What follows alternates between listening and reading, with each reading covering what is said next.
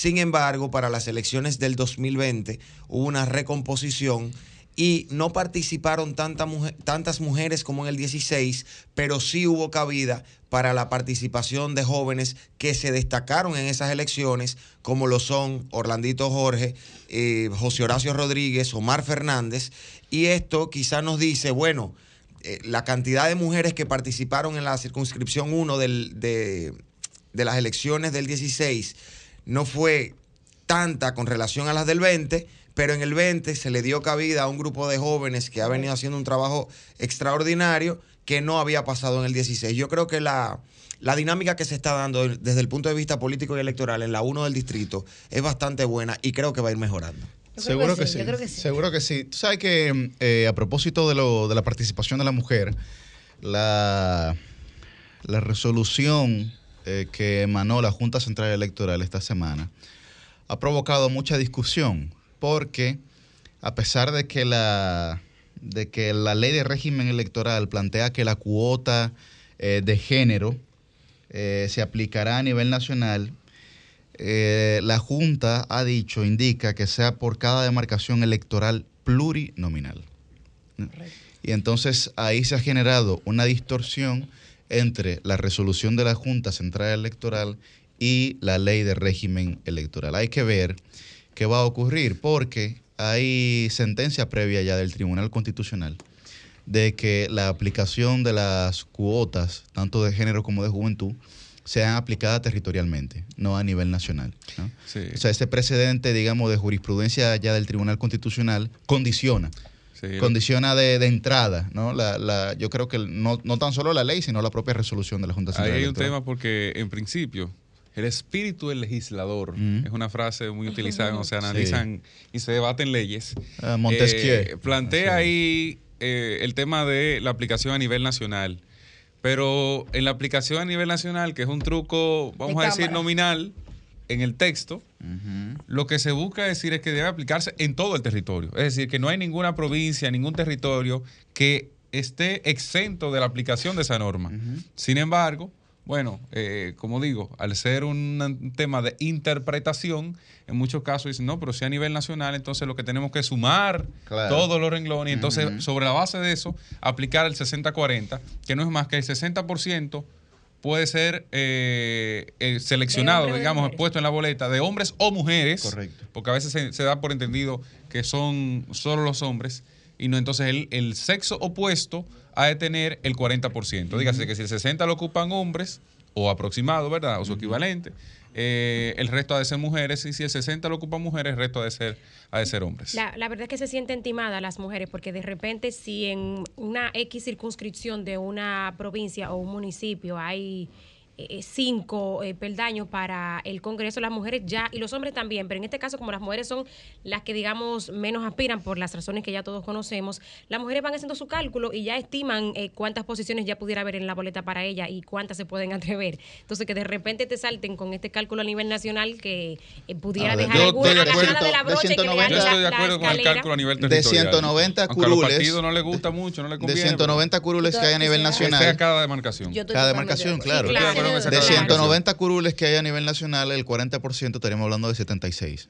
Entonces, si tú, si tú, pero, no, pero de mala manera, de mala manera que es solamente para la postulación, que al final la gente vota por quien quiera votar. Claro, la gente señala quién Pero hay que dejarle claro eso a, la, a, los oyentes, ¿no? Claro, pero si no se postulan, imagínense, es menos chance tiene de ganar, como si usted no llega a la boleta, si usted no llega a la boleta, no hay forma de que pase nada. Exactamente. Y, y, y, lo que debe estar claro aquí es que no se puede venir a hacer eh, cucaramácara en este momento, después de tantas conquistas, para venir a hacer eh, mamotretos en de las mujeres, en una realidad actual donde las conquistas que tanta eh, sangre han costado, que tanta lucha han costado, que tantos eh, sueños truncados han costado, eh, que ahora vengan unos negacionistas a decir que todo eso es mentira, que lo que pasa es que las mujeres son una vaga, que no quieren fajarse a buscar sus votos, que la carrera es simplemente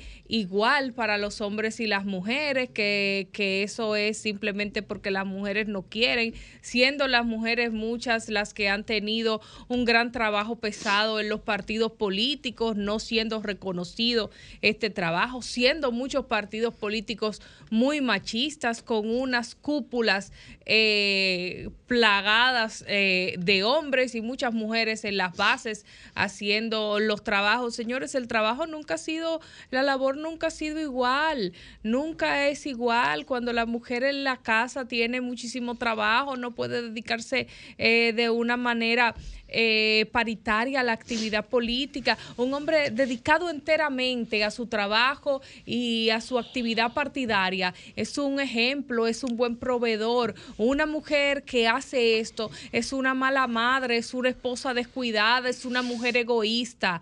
Tenemos que analizar las cosas como son y no desde el punto de vista cómodo. Muchas de esas mujeres que deciden abiertamente hacer esto tienen que divorciarse y quedarse sola y se sacrifica su vida personal. Bueno, Susi, tú y yo conocemos gente que, o sea, mujeres que ni, hijos pudieron tener, que se dedicaron desde los años 70, 80 a la política y ni siquiera pudieron tener familia. Y además, desde que una mujer se decide abiertamente a hacer carrera política, lo primero por lo que es atacada y señalada es por su vida personal.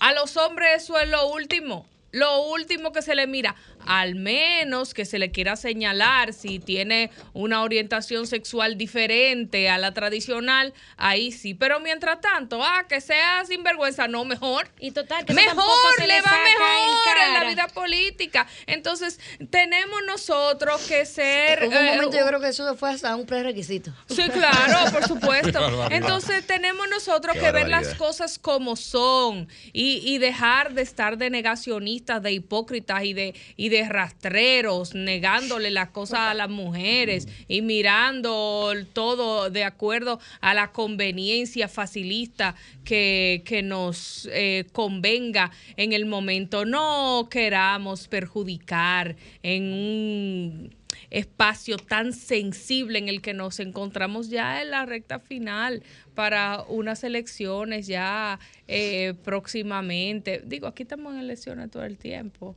Y tú lo sabes, chico, que está en plena campaña. Así que vamos a ver qué va a pasar con esta situación. Eh, Susi, eso es muy interesante lo que mencionas y, y, tomándolo para contrastarlo con lo que mencionaba Yuri al inicio, que dio pie a este, a este análisis, a este comentario.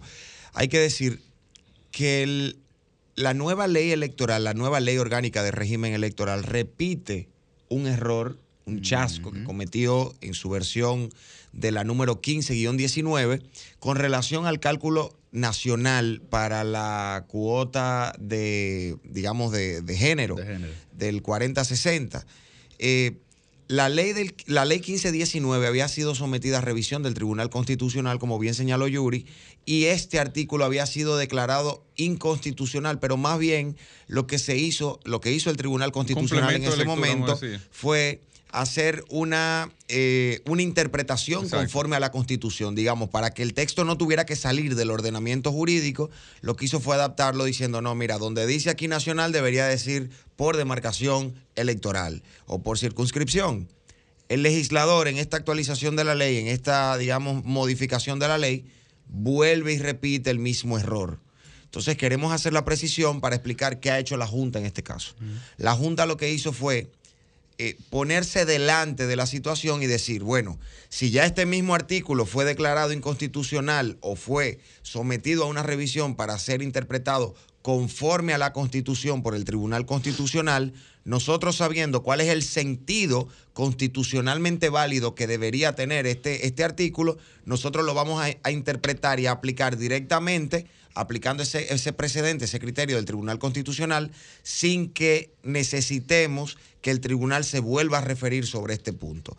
Eso no exime que en algún momento algún partido político, en, la, en cabeza de alguno de sus candidatos, pueda someter la decisión administrativa que tomó la Junta a una a un análisis jurisdiccional por parte del Tribunal Constitucional o, del Tribunal Superior Electoral y que tengamos que volver a conocer jurisdiccionalmente sobre este punto. Pero eh, aplaudimos la decisión tomada por la Junta de no ceñirse a lo establecido por el texto de la ley, sino de aplicar directamente el precedente del Tribunal Constitucional como manda la ley orgánica del Tribunal Constitucional, la 137-11. Así es. Bueno, otro tema que ha estado durante toda esta semana en la palestra ha sido la situación de violencia que está viviendo nuestro país. Eh, grave. La violencia intrafamiliar, por ejemplo, de martes a viernes, eh, cobró nada más y nada menos que nueve vidas. De esas nueve vidas, eh, me parece que tres fueron en Bonao, pero también en Elías Piñas, en San Pedro de Macorís y evidentemente en la ciudad capital. Hay que ver hay que ver qué está ocurriendo. Nosotros tratamos este tema el sábado pasado y hablamos de las eh, coyunturas, circunstancias y condiciones que propiciaban todo este tipo de agresividad. Cuando usted pasa de una conducta eh, agresiva a una conducta violenta, lo que usted está haciendo es que está ejecutando el pensamiento agresivo. Está ejecutando, digamos, lo que, lo que primero se pensaba, pero que no se actuaba. Y eh, hay casos alarmantes como el alcalde pedáneo, este de Comendador, que gestionó un permiso para que un preso pudiera dormir en su casa. No, el, alcalde del municipio lo gestionó para el alcalde pedáneo. Correcto, correcto, el alcalde del municipio para el alcalde pedáneo. Rafael Núñez, el alcalde Ahí hay una situación que es mucho más que grave. Correcto. Porque eh, nosotros, claro, en modo de chanza, pero no es para nada una broma y es que eh, la cantidad de muertos que ahora tiene encima esa persona es algo indescriptible. Por lo que cuando nosotros hablamos aquí del Ministerio Público, que es muy eficiente para los casos de corrupción, sigue siendo extraordinariamente deficiente para los casos de la cotidianidad de la gente. Solamente recordar la niña de 17 años, 18 años, que en Pedernales hizo un video requiriéndole al presidente de la República que por favor fuera en su auxilio, que a pesar de haber colocado orden de alejamiento, su agresor permanentemente la acosaba. Ese video a esa niña le costó la vida. Ya era madre dos veces. Pero, a esa edad. pero a esa edad. Pero ha seguido ocurriendo con el tema de las, de las órdenes de alejamiento. No sabemos en qué ha quedado el caso de la niña de Higüey, por ejemplo, ¿verdad? Con el maestro, con el profesor. Eh, y yo creo que vamos en camino a que esta epidemia, que es una epidemia silenciosa, se convierta en una pandemia en la sociedad dominicana. Y eso sí sería más que grave. Yo creo que hay que volver de nuevo la violencia social, o sea, hay, hay, hay que, que estar claro de algo, o sea, nosotros como comunicadores y los periodistas en general que le dan cobertura a los hechos y que los reportan para el resto de la ciudadanía, hay que tener mucho cuidado, ya lo hemos dicho aquí, en el manejo de los detalles, porque esto evidentemente se trata de eh, un efecto dominó y ya lo hemos visto antes, o sea, cuando se superdescriben los hechos de violencia, los homicidios, los suicidios, se destapa una olla de grillos, un círculo en el que mucha gente que aparentemente estaba pensando en estas cosas se siente motivada a hacer lo mismo, porque fíjense que pasa uno detrás de otro cuando de repente se, se destapa uno, entonces hay que tener mucho cuidado en cómo nosotros comentamos el asunto, porque, y ya lo hemos hablado aquí en múltiples ocasiones, post pandemia, la salud mental y la salud emocional de la población mundial está muy sentida, está muy tocada. O sea, hay mucha gente con trastornos. Y cuando digo trastornos, que no vaya la gente a pensar que, se trata necesariamente de una persona que esté loco y untándose sus heces fecales en el cuerpo. No. Muchas personas que. Eh, eh, por el encierro, por la situación económica posterior que ha venido, por la pérdida del empleo, por las variaciones, por las muertes cercanas que tuvieron.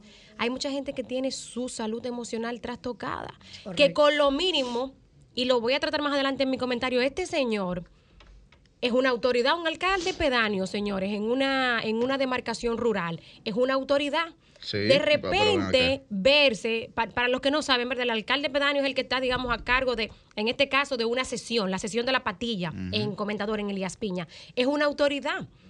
Vayan ustedes a ver que era una autoridad, que el alcalde del municipio, el síndico de comendador, gestionó que se le sacara cada noche. Su audiencia había sido reenviada en varias ocasiones. Entonces, verse la autoridad, él, por unos haitianos, porque fue por el conflicto con unos haitianos, en prisión esperando que se le conociera medida de coerción. Se le iba a conocer el viernes la medida de coerción. Entonces, lacerada su reputación y sabe Dios cuánto. No toleró esto y en una noche de las de las tantas que el alcalde pues iba y lo buscaba, según reportan los medios locales, iba y lo buscaba a, la, a la cárcel y lo llevaba a su casa para retornarlo al día siguiente de jueves para viernes. Entonces, hay que ver cómo estamos gestionando todos esos eh, problemas emocionales y mentales con los que indiscutiblemente es así, porque es que se ha destapado en una cantidad increíble. Entonces yo creo que hay que atender lo que está pasando en nuestras comunidades en la medida en la que cada uno pueda eh, mirar lo que está haciendo el vecino, cómo puede colaborar y la autoridad también, ¿no? Las autoridades oficiales bajar a los territorios, ver con las diferentes instituciones que tenemos en las comunidades cómo se puede aportar a esta situación. Resolución alternativa de conflictos, señores, porque quién sabe, si eso que sucedió entre ese alcalde pedaño y, esa, y, ese par de hermanos haitianos se pudo haber resuelto en una fiscalía barrial, yo qué sé.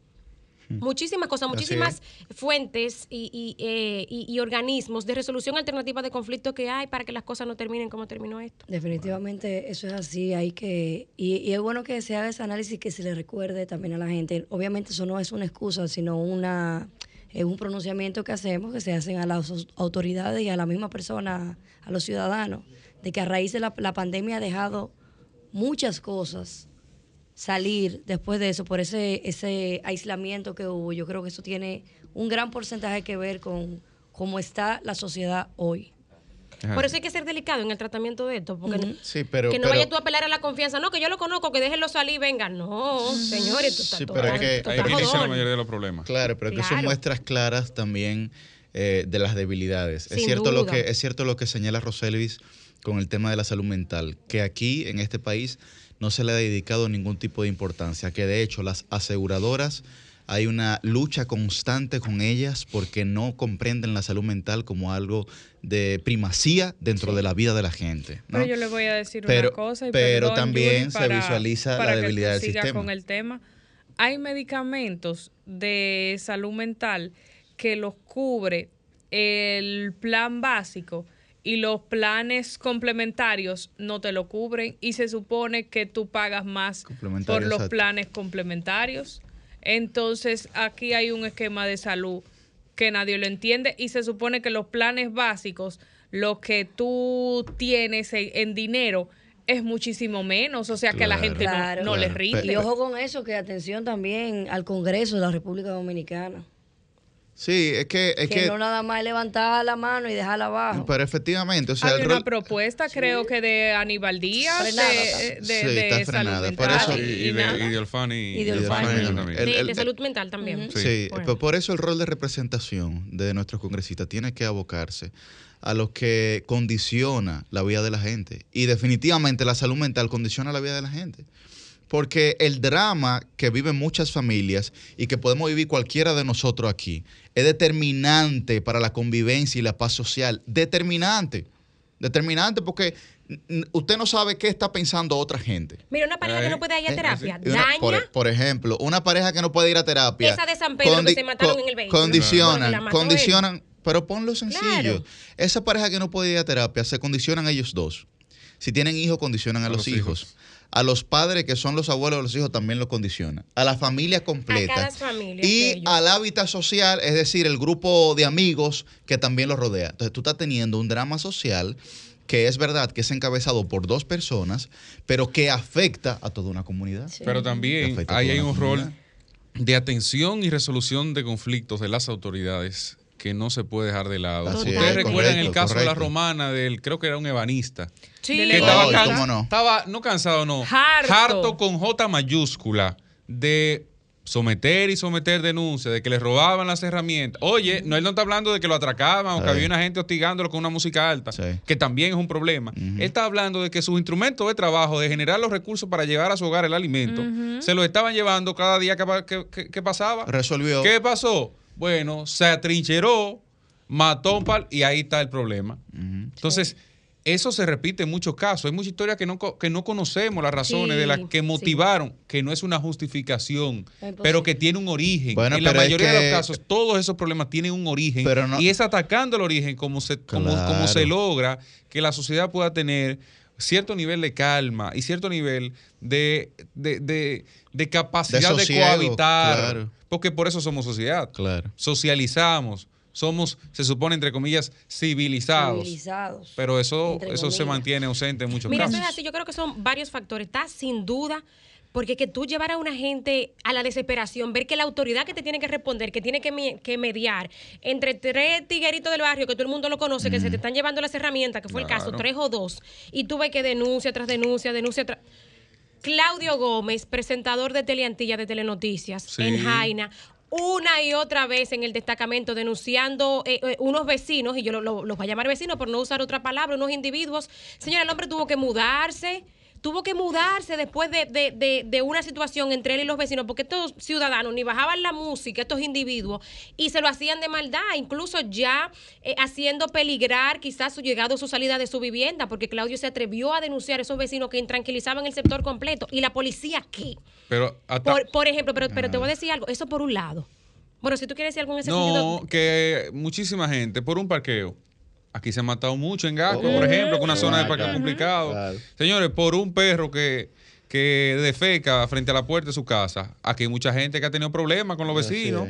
Pero que no es una vez ni dos. Pero no, y que, son constantes. y que son constantes en los barrios sobre todo. Yo creo que hay que fortalecer. La, fiscalía tiene una unidad, o las fiscalías tienen unidades de resolución de conflictos. Sí. Yo creo que ahí eso es un espacio donde hay que fortalecerlo para tratar de llegar a acuerdos y sobre esa base, supervisados, acompañados de la autoridad, hasta que se pueda manejar, porque yo conozco de mucha gente que ha tenido algún conflicto en algún momento, que tienen dos niños y uno le tira los juguetes al otro y se dividen de familia por eso, que han vivido la vida completa. Te rompen el cristal jugando pelota, es así, es así, entonces eh, son cosas que pasan en los barrios y que la gente tiene que estar ahí para darse cuenta de las situaciones que van degenerando en Herrera, ahí en Herrera no hay cómo organizarse, eh, no hay, no hay organización urbana. Tú no tienes forma de construir un parque. O sea, eso es una montaña de cemento.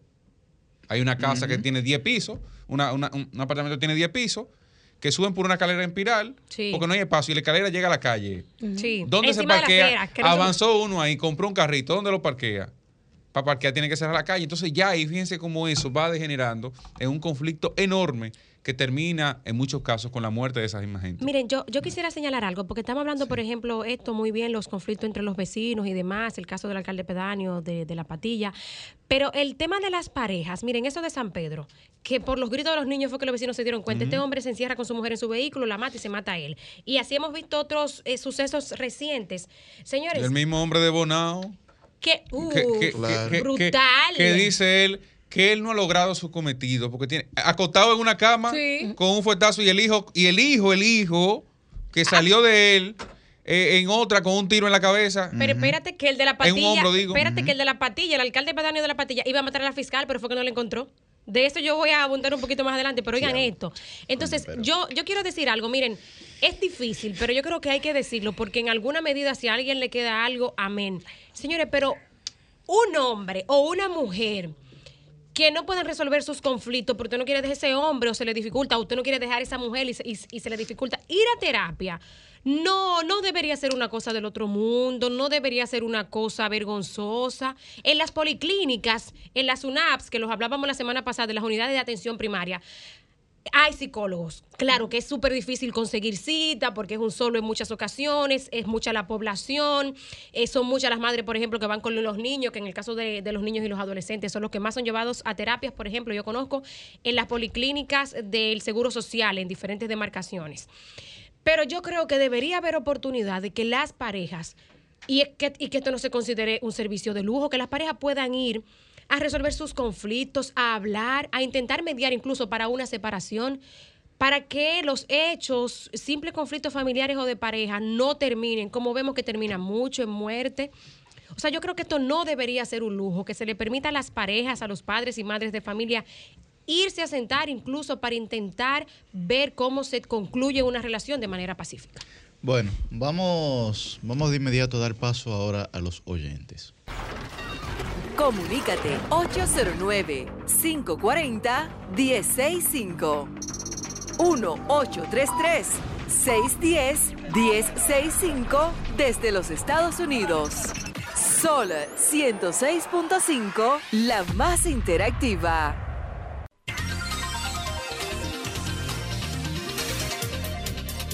Buen día, su nombre y de dónde está el aire. Sí, buenos días, Yuri. Buenos días para todos. Adelante, buenos días, Josecito, dale. Regidora, Josecito de los Praditos. Josecito. Eh, yo, quiero. Regidora, ¿hay eh, algo más? Perdón. No, no, tranquilo, adelante. Re- regidora dale, y algo dale. más, presidente del Consejo de Regidores de la capital. Esa es mi regidora. Tú sabes que yo soy de. Esa es de la serie de la 1. Sí, así- así Pues sí, yo quiero darle un, un abrazo al presidente Luis Abinader a la distancia, porque como es, eh, es de ver lo que el presidente Luis Abinader tiene en proyecto, es bueno que los dominicanos pensemos, porque yo no pienso en mí, yo pienso en mi familia que vienen de abajo. Sí. Y quiero decirle también al senador de Elías Piña, oye, este senador eh, creía que no iba a haber un sustituto y nunca pasó por, por, por donde un- Sí. una persona de esos que, que, que votaron por él, que él lo necesitó en, aquel, en aquella oportunidad. Tú sabes que en aquella oportunidad él ganó por 13 votos y estaba la... El, el- la Bueno, pero breve, Josecito, dale. y El PLD estaban juntos. Dale, y él sí. ganó por 13 votos. Ahora, yo sé que Rafael Arias ahora le va a ganar por mucho. Perfecto. Y está bien que lo a usted le tropee bien, que lo saque de, de contexto. ¿Por qué? Porque él no puede ir a hacer eso. Mi- Ok. Principalmente mi tía, que, que trabajó mucho por él y creyó en él. Y después que él ganó, no ha pasado por allá. Ok, gracias, gracias, bendiga. gracias, Josecito. Buen día, su nombre y de dónde está el aire. Buenos días, jóvenes. Adelante. Tengo varias llamadas, eh, semanas tratando de llamar para mi regidora, la regidora del pueblo. Felicitarla por asumir la presidencia. Muchísimas gracias. Y me gustaría que ella aclarara un papel que yo vi del Intran, donde ella está cobrando 118 mil pesos. Por, por supuesto, aprovecho el escenario. Como, como todo el mundo comprenderá, lo primero es que cuando uno entra en política, uno tiene que entrar mentalmente preparado para conocer ese tipo de ataques que entran precisamente a uno como mujer, a uno como política. Y en el caso del Intran, una, vamos a tomarlo así, una buena broma que yo invito a la ciudadanía que entre al portal, que venga con, que busque pruebas y que me explique cómo la Contraloría permite que una persona pueda cobrar en dos nóminas del Estado diferentes. Porque para conocimiento de la gente, que al parecer no tienen el dato, cuando usted cobra en el gobierno, usted es funcionario público, la Contraloría, y chocan dos nóminas, la Contraloría automáticamente tumba una. Bloquea.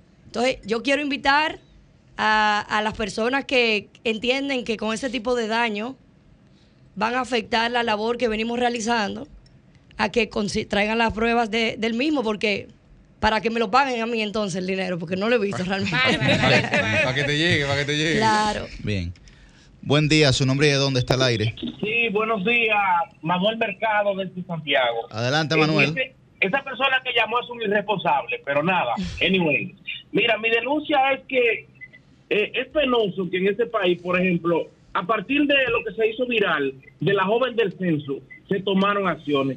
¿Cómo es posible que cinco meses después tiene la vicepresidenta que bajar una línea para que se le pueda pagar a esa persona? Debemos de revisar las cosas en este país. No hay que esperar que llegue a la máxima autoridad para que se haga lo que se debe de hacer. Es penoso. Muchas gracias. Y bien. felicidades por su programa. Excelente todos los sábados. Bien, bien, un abrazo. Buen día, su nombre y de dónde está el aire. Buenos días. Sí, baja el, baja el volumen de su, de su radio de su televisión. Escúchanos por el teléfono. Sí, sí, ya lo bajé. Ahí, ahí se escucha bien, ¿verdad? Bueno, más o menos. Eh, mire, yo es Alessandra que le hablo. Ah, Alessandra, adelante, de Maimón. Un saludo para ustedes, sí, un saludo para todos ustedes. Dale. Para mí, mire, este, yo estuve pensando, y estaba como pensando en la política. Yo no, no me gusta mucho la cuestión de la política. Yo estaba pensando en los dirigentes que tienen, que, que, que pasaron del, del PRD al PRM, que ahora son funcionarios. Y, y yo no entiendo, pero, oye, todo el seguidor de Miguel tiene problemas de comportamiento y de corrupción. Mira, mira, mira, mira, mira. No voy a mencionar uno porque es de la plataforma de ustedes ahí. No, me- no me gusta quedar mal tampoco, pero miren, René Cabrera, señores, esto es una cosa terrible. ¿Y por qué es que la gente de Miguel tiene que ser corrupta por nacimiento? ¿Por qué? Pasen buen día. Esa es su apreciación, bien. Buen día, su nombre y de dónde está el aire. Se nos, se nos fue, se nos fue esa llamada. No, esa apreciación de cada quien, ¿verdad? Buen día, su nombre y de dónde está el aire. Buen día, equipo. ¿Cómo están ustedes? Muy Les bien. Verán de aquí, de los Guaricanos. Adelante, Merán. Bendiciones al equipo. Mira, con relación a lo que te estaban hablando, eh, aquí en el Santo Domingo Norte, eh, de- debería ser como un levantamiento de la juventud que, que no tiene empleo, porque son muchos jóvenes que no, no tienen participación de, de, trabajo. Y es bueno que el gobierno ayude a estos jóvenes que están aquí sin trabajo, porque eso desalienta a los jóvenes y no lo ayuda a, a echar para adelante. Entonces necesitamos eh, un aporte del Estado en cuanto a eso y al Ministerio de Deporte que por favor eh, también nos apoye para que eh, los jóvenes se motiven para el deporte. Sería bueno, sería bueno que el Ministerio de Deporte se exprese algún eso. día, ¿no? Está Buen día, su nombre de dónde está el aire. Está abierto. Sí, buenos días. Eh, le habla José de Santo Domingo Este. Adelante. Quiero actualizarle algo con relación a lo que decía la joven, que la Contraloría no puede. Eh, sí lo puede. Lo que pasa es que se detectan en diferentes formas de pago, contratos. Si son militares. Correctamente, solamente a los, mili- a los militares y me Y- parece y que la al docencia, magisterio. a sí, la la. Médicos, médicos, profesores. Pero a partir de ahí después a más nadie. Y los contratados también. Está, mire, eso yo te lo digo. Caballero, perdóneme, discúlpeme, ¿sabe los contratados no le choca igualito. Sí, Pero se, eh, eh, no Se la detectan bloquea. al principio. No se detectan en principio. Bueno, lo digo yo porque yo eh, Eh, era, cuidado con auditor, usted. era auditor de la Contraloría. Dígame. Oye, oye, yo era auditor de la Contraloría Mm. y devolví miles y miles de empleados. Miles. Yo detecté nóminas eh, de militares que eran horrorosamente asquerosas. Eh, hay muchas cosas que se detectan en la Contraloría cuando se quiere. Muy bien. Y yo lo devolvía y me... Y cuando me enteraba a veces lo pagaban por otro lado. Uy, uy, uy. Bien. Ahí está. Eh, ahí- mi- Sí. Mire, yo soy una de las personas, uno de los técnicos que tiene, que tuvo la Contraloría por 18 años, pero los, gobiernos ninguno sirven porque es que política, la política daña las cosas. Bueno, sin política no hubiese nada en este país. Buen día, su nombre y de dónde está el aire. Buenos días, Ramón Ramírez Villamella. Adelante, Ramón. Sí, pues yo quiero, quiero saber, estos PRMistas de la Cámara de Diputados y Senado, ¿cuáles son las leyes nuevas que han aplicado, que se han inventado, que han creado? Es decir, ellos se olvidó que fue por una avalancha que ellos ganaron. Y en estos tres años no se han preocupado por mejorar. Y por la misma avalancha se van a salir en el 24, lamentablemente. Pero ¿por qué la mezquindad y solamente en la bancada del PRM? Bueno, pues fueron los que ganaron. Son los Pero que son que- mayoría. pero- son los que pasan Pero, los pero en la Esos son los Cámara que de han aprobado Diputados, todos los préstamos. en la Cámara de Diputados solamente ganó el PRM. No. Ah, ok. Porque Pero son los que aprueban- los préstamos, pueden aprobar otras leyes. Mayoritariamente sí. Buenos días. Adelante, está al aire. Adelante. Sí.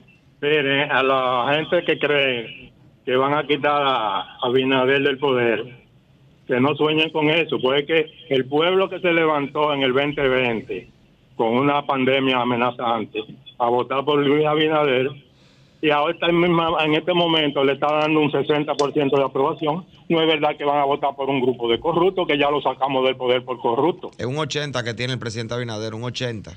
Bueno, pues gracias por subirle. Bien, muy amable. Bien, bien, bien. Buen día, su nombre y de dónde está el aire. Ay, papá Dios. Buen día. Adelante. Víctor Noña Laguna Salada. Adelante, Laguna Salada. Mi saludo a ese equipo de Grande Liga. Y para decirle a las mujeres que ella, ella deben de ocupar el 100%, porque ya ahí es que está la confianza en la mujer. Y cuando, en cuanto administrativo, y en cuanto a la juventud, señores, da esta pena los jóvenes que se preparan por un trabajito. Y pena da aquellos que no se preparan, que ya ¿A dónde van a trabajar? Porque los trabajos los tienen los haitianos. Es pena que dañe aquel que dijo para los legisladores del IPRM. Es que ellos no, los legisladores del IPRM lo que están es modificando aquella ley. Porque usted ve una ley que, que, que se lo lleva todo del Estado, que cumple con un año, dos, tres, es modificando leyes aquellas fatales que hicieron para apoyar la corrupción. Feliz día y se me cuidan. Bueno. Buen día, su nombre y de dónde está el aire. Buen día, Pedro Castro de Santo Domingo. Adelante, Pedro.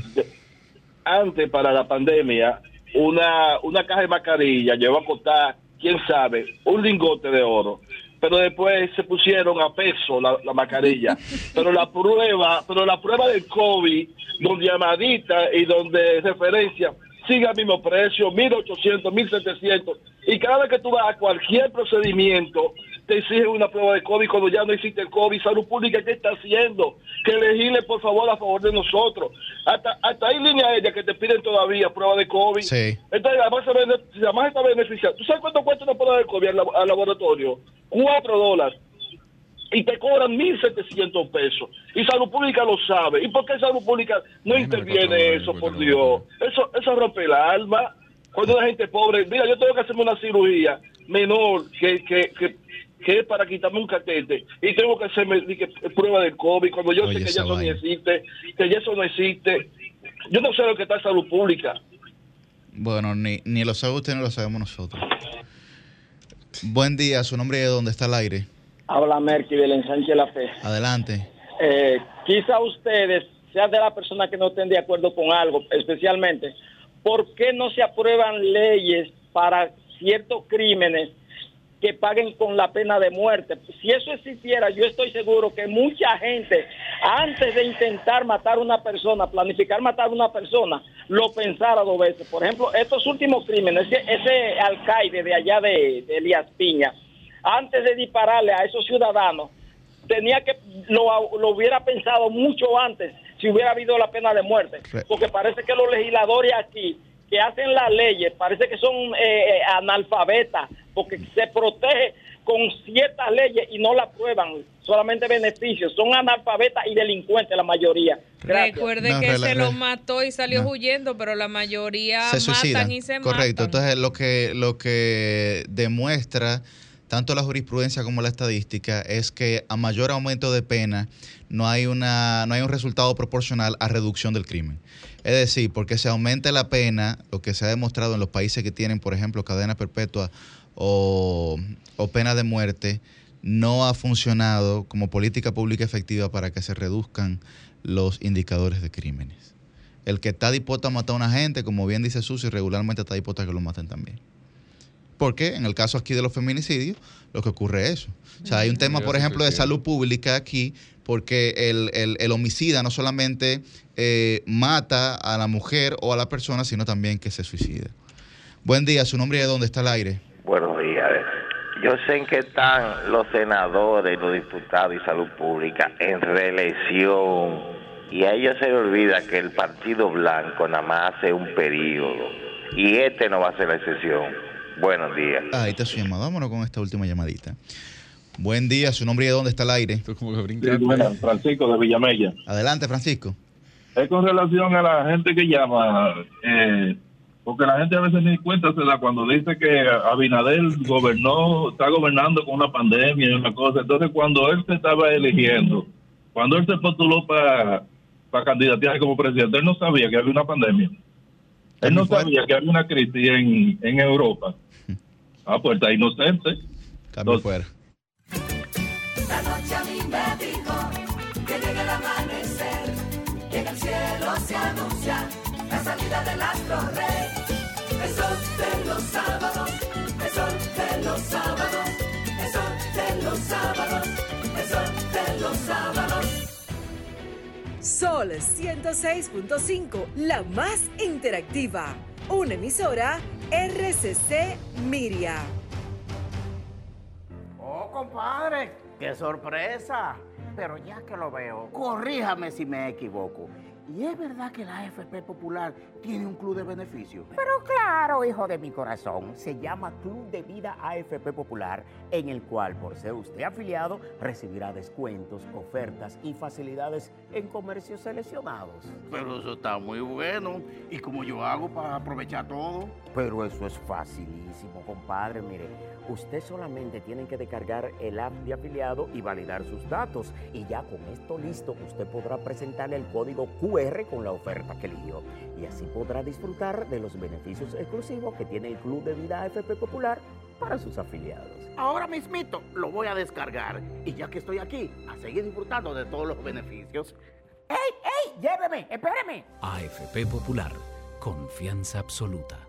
Para este sábado, Si aciertas con el combo de Supermas, te ganas. 328 millones. Si combinas los 6 del loto con el Supermas, te ganas. 228 millones. Si combinas los 6 del loto con el más, te ganas. 128 millones. Y si solo aciertas los 6 del loto, te ganas. 28 millones. Para este sábado, 328 millones. Busca en leisa.com las 19 formas de ganar con el Supermas. Leisa, tu única loto, la fábrica de millonarios.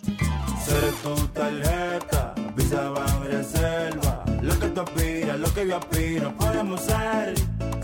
Ser gente buena, que echa pa'lante. Gente con visa, que entre en tu aparte.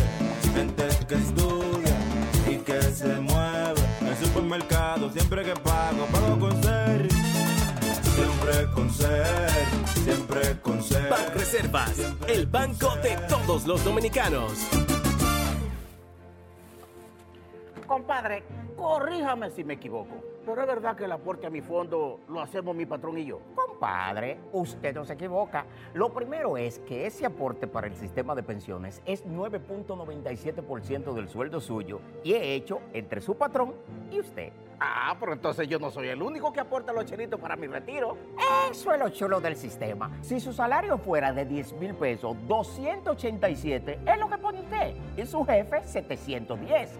Del total, 840 pesos van a su cuenta de capitalización individual. Y esta cuenta también crece con la rentabilidad de las inversiones que hace su AFP Popular. Ah, pero eso así es un palo. Hay que trabajar.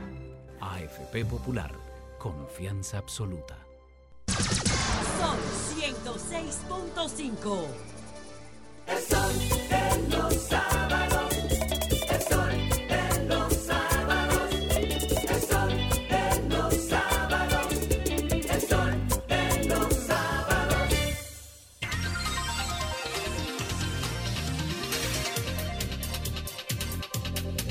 Bien, a las 8 y 8 de la mañana iniciamos la ronda de comentarios en este Sol de los Sábados. Muy buen día para el periodista joven don Cristian Cabrera. Buenos días, República Dominicana. Yo estuve como los catchers. Yo estaba que jugué pelota y fui catcher. Y a veces, a veces el pinche como metí un cambio de seño, una vaina, porque no cogía la que, "Eh, güey. Yo pensé que, iba, que iba Guille. Pero bueno, aquí estamos. Miren, felicitar en este sábado 29 de abril a los trabajadores por adelantado. Pero si es Francisco, dale. ¿Eh? Es Francisco. Sí, yo te digo, ya, ya, ya, ¿qué vamos a hacer? Eh, felicitar a los dominicanos, a los trabajadores, por adelantado, porque el día primero es día del trabajo o día del trabajador. Saludos a todos ellos, menos aquellos que mandaron a Nueva York a protestar por el precio de los alimentos. A esos no, porque parece que no tienen derecho, según entiende el presidente de la República, Luis Abinader, que los mandó a Nueva York a protestar por el precio de los alimentos. Hipólito también los mandó para Haití y para Miami a comprar, eh, a comprar productos bar- baratos. Pero bueno, yo pensaba que yo ganaba en República Dominicana y que trabajaba aquí. Miren, hay una situación que se da en República Dominicana sobre negligencia en algún modo en las reales acciones del día a día del Ministerio Público. A mí me ha llegado un caso por varias vías de un joven que está preso y mal preso por ser este supuestamente un vendedor de un vehículo robado.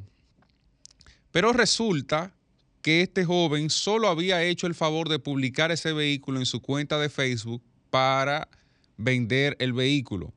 Un amigo le había pedido el favor, parece que ese amigo, entre comillas, tenía algún tipo de vínculo con eh, las personas que se robaron el vehículo y eso lo ha llevado al joven Edwin Sosa Javier, que según las referencias que tengo, es un joven que ha sido trabajador toda la vida, que nunca ha estado envuelto en algún tipo de problemas con la ley ni nada por el estilo. Y resulta que él está desde hace algunos meses, me parece que desde noviembre del año pasado, está en prisión preventiva por ser el principal señalado de ese supuesto robo. Yo quisiera, yo quisiera que la Fiscalía de San Cristóbal, es quien tiene el caso, y le haga un llamado a doña Miriam Germán Brito para que investigue este tema, porque lamentablemente estamos hablando de un caso donde posiblemente lo que haya sea pecadores por inocentes, perdón, inocentes por pecadores.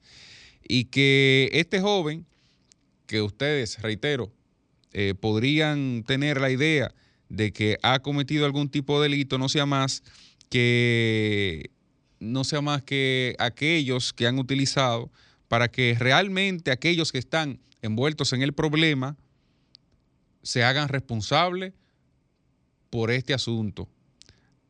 Incluso, eh, parte de lo señalado, de lo que me reseñan, es que eh, Félix Alberto Pérez Pujols es la persona que le envió a Edwin Sosa la foto para que la publicara en las redes sociales.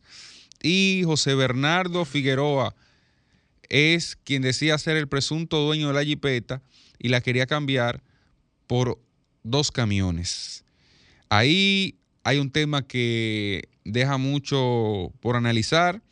La fiscal encargada del caso es Diandra Olaverría de Jesús, quien tiene a su cargo la investigación del proceso. Y para la medida de coerción, eh, quien acudió fue la licenciada Ingrid Guerrero, que también es fiscal de esa zona en San Cristóbal. Ojalá que le presten atención al caso. Y miren, fíjense cómo hablo de negligencia y ahorita señalábamos cómo algunas personas han estado envueltas en algunos tipos de problemas. Y eso, en modo alguno, ha terminado costándole caro a nuestro país. Ya ustedes ven el caso del alcalde pedáneo, que por negligencia, y digo negligencia porque tenía un proceso judicial en curso, y salió, lo liberaron, lo autorizaron a irse de noche a su casa y terminó eso en una tragedia.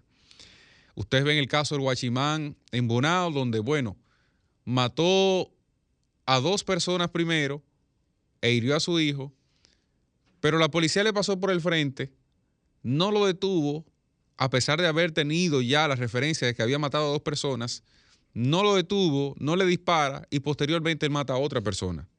Esa muerte última pudo ser evitada. Pero también está el caso de de San Pedro. Caso de San Pedro, aquella abogada que por una negligencia del Ministerio Público perdió la vida porque liberaron a la persona que tenía, que tenía bajo amenaza a esta profesional.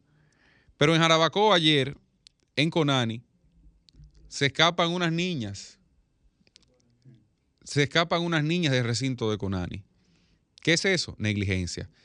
El caso del Servicio Nacional de Salud, que por cierto el ministro dice que no se debió ni a negligencia ni a problemas operativos, pues resulta que yo no sabía que los niños salían, nacían con quemaduras de segundo grado. No sabía que eso ocurría. Y bueno, el Estado como Pilato se lava las manos ante un tema como ese.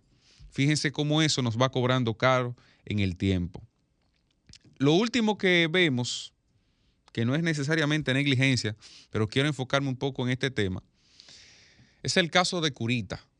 Curita, Caranday, fue la persona que mató a Orlando Jorge Mera, al ministro de Medio Ambiente Orlando Jorge Mera en su despacho. Frente a todo el mundo, aunque no estaba necesariamente en la oficina, pero estaba en el entorno. Se escapó y ahora, en un proceso bastante breve en comparación con el resto de los procesos, y qué bueno porque así debe ser la justicia, fue condenado a 30 años de prisión. Pero yo me pregunto, nosotros tendremos ahora que mantener a ese señor 30 años en prisión, 30 pencos años en prisión, dándole que comer, dándole que beber, llevándole ropa, tratando de reinsertarlo en la sociedad, cuando no ha mostrado ninguna señal de arrepentimiento. Y eso pasa con cientos de casos en República Dominicana.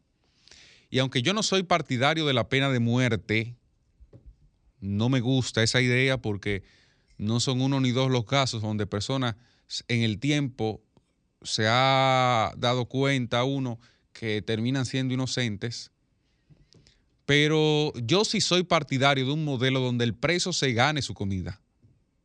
República Dominicana debe ir pensando en un modelo donde cada recluso tenga que trabajar para ganarse su comida. No es verdad que aquí nosotros vamos a llevar a un resort a esos presos, porque cada día se supone las cárceles están en mejores condiciones. Y qué bueno que estén en mejores condiciones. Pero esas mejores condiciones tienen que ganárselo. Y yo soy partidario de que se inicie un proceso donde el sistema carcelario dominicano sea un espacio de desarrollo profesional más allá de los cursos de repostería, de los cursos de banistería, más allá de eso, que se convierta en un espacio de desarrollo incluso industrial. Las cárceles de nuestro país deberían tener grandes espacios destinados a la agricultura. Deberían tener espacio, aunque sea para que, que pique piedra, todo el que tenga menos de 65 años condenado por un caso, que se gane el sustento. Y que eso que se produzca ahí sea productivo, sea importante para la sociedad dominicana. Es tomate, vamos a producir tomate, perfecto. Esos tomates se venden fuera. Eh, vamos a hacer muebles, vamos a hacer muebles. Esos muebles se venden fuera. Y que sobre esa base hay algún sistema de puntuación que le permita o le dé acceso a algún tipo de, vamos a decir, entre comillas, privilegios dentro de la cárcel. ¿Qué es un privilegio? Bueno, eh, eh, usted trabaja en esta dirección, bueno, entonces usted tiene derecho a tres platos de comida. No trabaja, se come uno. Lo mínimo. Lo mínimo. Eh, bueno, ¿qué usted, ¿cuál fue el tipo de delito que usted cometió?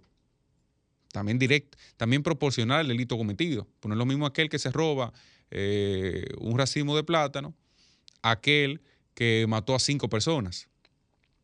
Que por cierto, para eso también habría que el Código Penal finalmente parirlo desde el Congreso. Porque aquí usted mata a uno y mata a cinco y es lo mismo. Es una oferta. Es una oferta. Se lleva cuatro gratis por el precio de uno.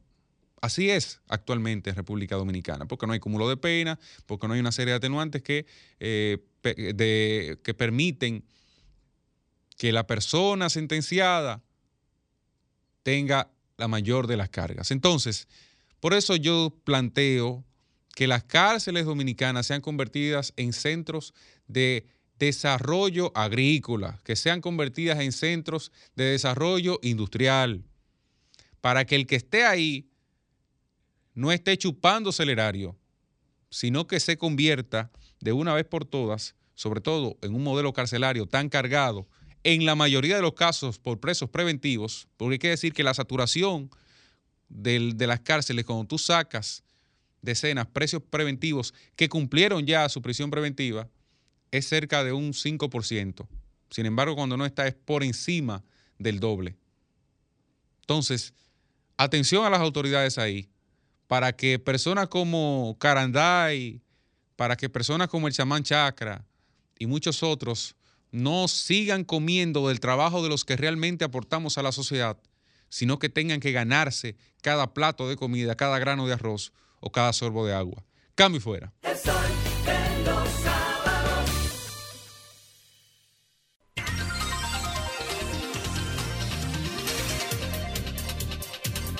Equilibrada. A las 8 y 19 de la mañana continuamos con esta ronda de comentarios. Muy buen día para don Francisco Guillén Blandino.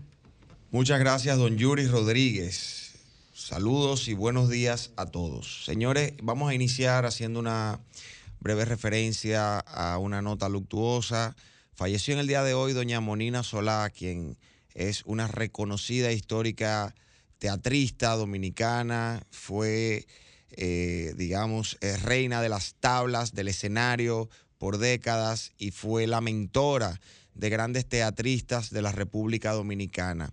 Un, eh, un, un hecho muy lamentable, una persona que ha elevado el arte de la República Dominicana y fue calificada en algún momento como la Shirley Temple de la República Dominicana. Un abrazo solidario a toda su familia y lamentamos mucho este deceso. Eh, sabemos que la clase artística, teatral dominicana hoy se encuentra de luto con la partida de doña Monina Solá. Miren, señores, pasando con un tema que eh, ya fue sustituido por otros temas más urgentes o más novedosos, yo quisiera referirme hoy nuevamente al fallecimiento de 72 recién nacidos en el mes, en el trimestre enero-marzo del 2023 en la maternidad de Los Minas. 72 niños, bebés recién nacidos que murieron por la deficiencia del sistema, por la crisis estructural del sistema sanitario, por la irresponsabilidad de las autoridades de ese hospital, por la irresponsabilidad de las autoridades del Servicio Nacional de Salud.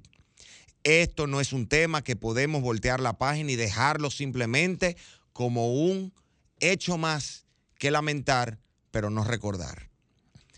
El fallecimiento de estos 72 bebés en el primer semestre- eh, trimestre del año, que eh, se suman, se suman a otros de otros hospitales públicos de nuestro país para un total de 285 bebés recién nacidos que han muerto en el primer trimestre del año bajo las atenciones del sistema sanitario público de nuestro país. Esto no es grave, esto es una crisis, esto es un escenario terrorífico que demuestra que no hay competencias y no hay gerencia en el Servicio Nacional de Salud y en el Ministerio de Salud Pública. Lamentamos profundamente que las autoridades de nuestro país no estén dándole el nivel de importancia que tiene este tema. Señores, no podemos salir a hablar en nombre de las instituciones para defender vidas. Y luego, cuando esas vidas no se pueden defender por precariedades del propio sistema, salir entonces a criticar a la oposición política diciendo que están haciendo politiquería con la vida de esos bebés. No. Hay irresponsabilidad en, en las instituciones públicas encargadas de velar por la vida de los niños en los hospitales. Es una irresponsabilidad por parte del director del Servicio Nacional de Salud, el doctor Mario Lama, hablar de una crisis sanitaria heredada, porque aquí hay hospitales que no tienen agua y eso en tres años se hubiese solucionado. Aquí hay hospitales que no tienen medicamentos y eso en tres años se hubiese solucionado. Aquí hay hospitales que necesitan oncólogos, cardiólogos, endocrinólogos y eso en tres años hubo tiempo suficiente para solucionarlo. Y no entremos en la posibilidad que se ha planteado de que haya una alteración de las estadísticas para no decir que fueron unos neonatos que estaban dependiendo directamente de la, de la, de la atención que le tenían que brindar en esa maternidad. Esa es una situación crítica, señores, crítica. Entonces, cuando vemos esa situación, cuando vemos la cantidad de feminicidios que se han producido a lo largo, a lo largo o a lo corto de este año, señores, no vamos ni por el mes 5. Y ya van más de 25 mujeres muertas a manos de hombres que son o eran o fueron sus parejas. Y esto da un solo mensaje. Las mujeres y los niños no están protegidos por el Estado dominicano. La gestión de gobierno del PRM ha estado muy enfocada en sus fideicomisos, en sus desarrollos turísticos, en sus viajes por el mundo y en una, y en una campaña permanente para permanecer a base del ruido mediático, a base de la complacencia y la conchupancia de las redes sociales entre ellos, a base de la compra de alcaldes, pero no a base de brindar y mejorar los servicios públicos básicos que ellos se habían comprometido a mejorar cuando hicieron su plan de gobierno y su campaña publicitaria, cuando estaban en la oposición en el año 2019 y para atrás. Ya no podemos hablar de crisis de COVID, ya no podemos hablar de crisis de Ucrania. Aquí están matando a las mujeres y están dejando morir a los niños en los propios hospitales. Aquí hay un problema serio y nadie lo quiere atender y nadie le quiere hacer el frente. Y los funcionarios y el entorno del presidente Luis Abinader, lamentablemente, lo que quieren es salir por las redes sociales haciéndose los graciosos haciéndose los que se compadecen de ciertas situaciones. Pero cuando pasan las reales, cuando pasan las situaciones que se derivan de la falta de atención por parte del Estado, no dicen ni esta boca es mía. ¿Y cuál es la actitud de ellos? Ya Cristian la mencionó. Yo quiero ver el- el- el- un cortito del presidente Luis Abinader que tenemos aquí en producción. Por favor.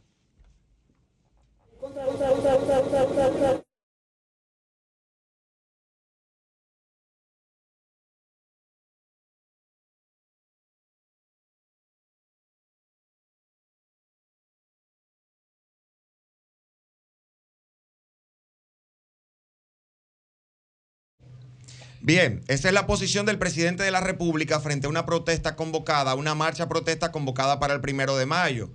Porque según él, lo que nos tiene que importar a nosotros es si en Nueva York están más caros que aquí los alimentos. Pero como si eso fuera poco, vamos a seguir con el liderazgo del PRM. El expresidente Mejía, creo que hay otro videito aquí, para que veamos ya algo que había mencionado Cristian previamente.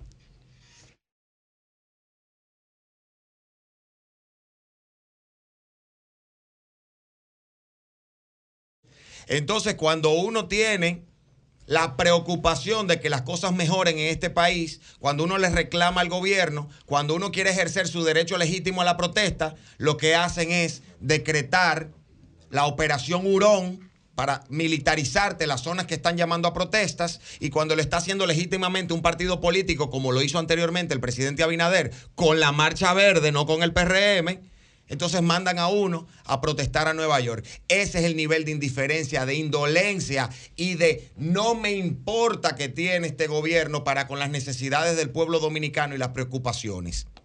Sea comida, sea gasolina, sea seguridad, sea la vida de las mujeres y sea las atenciones de los recién nacidos.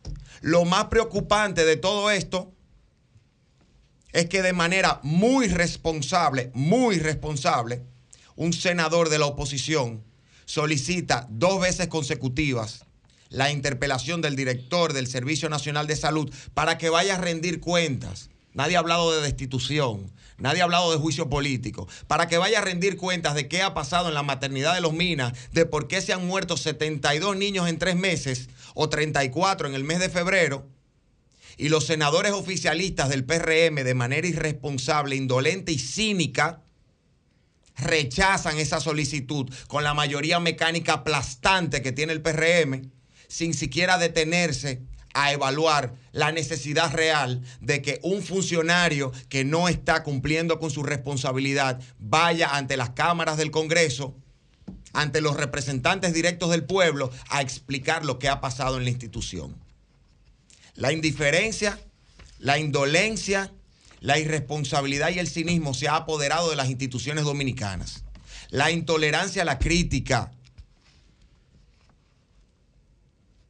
la imposibilidad de disentir de lo que está pasando ni de cuestionar lo que está pasando, se ha apoderado de las instituciones públicas. Y eso es preocupante. Eso es preocupante, señores. Los niños y las mujeres en República Dominicana no están seguros. La población dominicana está comiendo caro. La inseguridad está arropando el país y los líderes del PRM nos están mandando para Haití o para Nueva York según las circunstancias y la conveniencia. No sé, evalúenlo ustedes, cambio y fuera.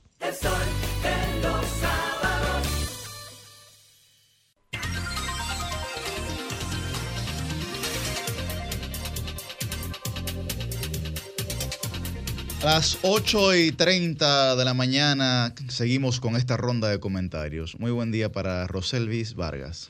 Buenos días, eh, compañeros, eh, a nuestro coordinador Yuri y a la gente que nos sintoniza desde temprano y a los que eh, pues conectan con nosotros en este momento y hasta las 10. Señores, miren, quiero iniciar mi turno de hoy ofreciendo mis condolencias a la amiga periodista y productora Mabel Gil por el fallecimiento de su madre.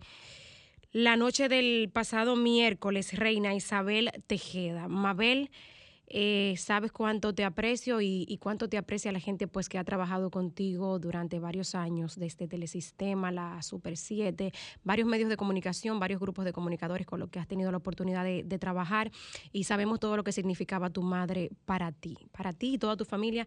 Mis más sinceras condolencias están en mi corazón. Bueno, señores, eh, paso ahora con dos temas, dos temas que me preocupan bastante. El primero de ellos es la audiencia, la solicitud de medida de coerción que se le sigue a los seis eh, hombres, si se le puede decir hombres, porque hay muchachitos hasta de 18 años, pero bueno, los seis hombres eh, imputados de la muerte del menor de 9 años en la circunvalación norte el pasado 19 de abril, cuando venían, cuando iban desde el aeropuerto de Santiago para Montecristi. Señores, hoy sábado cuentan 11 días de ese hecho. Y esta audiencia, en la que se supone que debió conocerse la solicitud de medida de coerción, se ha reenviado en dos ocasiones. La primera de ellas porque dos de los imputados no tenían abogados. Y la segunda fue el pasado jueves 27 porque uno de los abogados eh, de uno de los imputados renunció y el resto de los abogados de la defensa que quedaban pues le pidió a la jueza eh, de este tribunal de atención permanente pues que la aplazara hasta tanto este eh, imputado pues consiguiera abogado.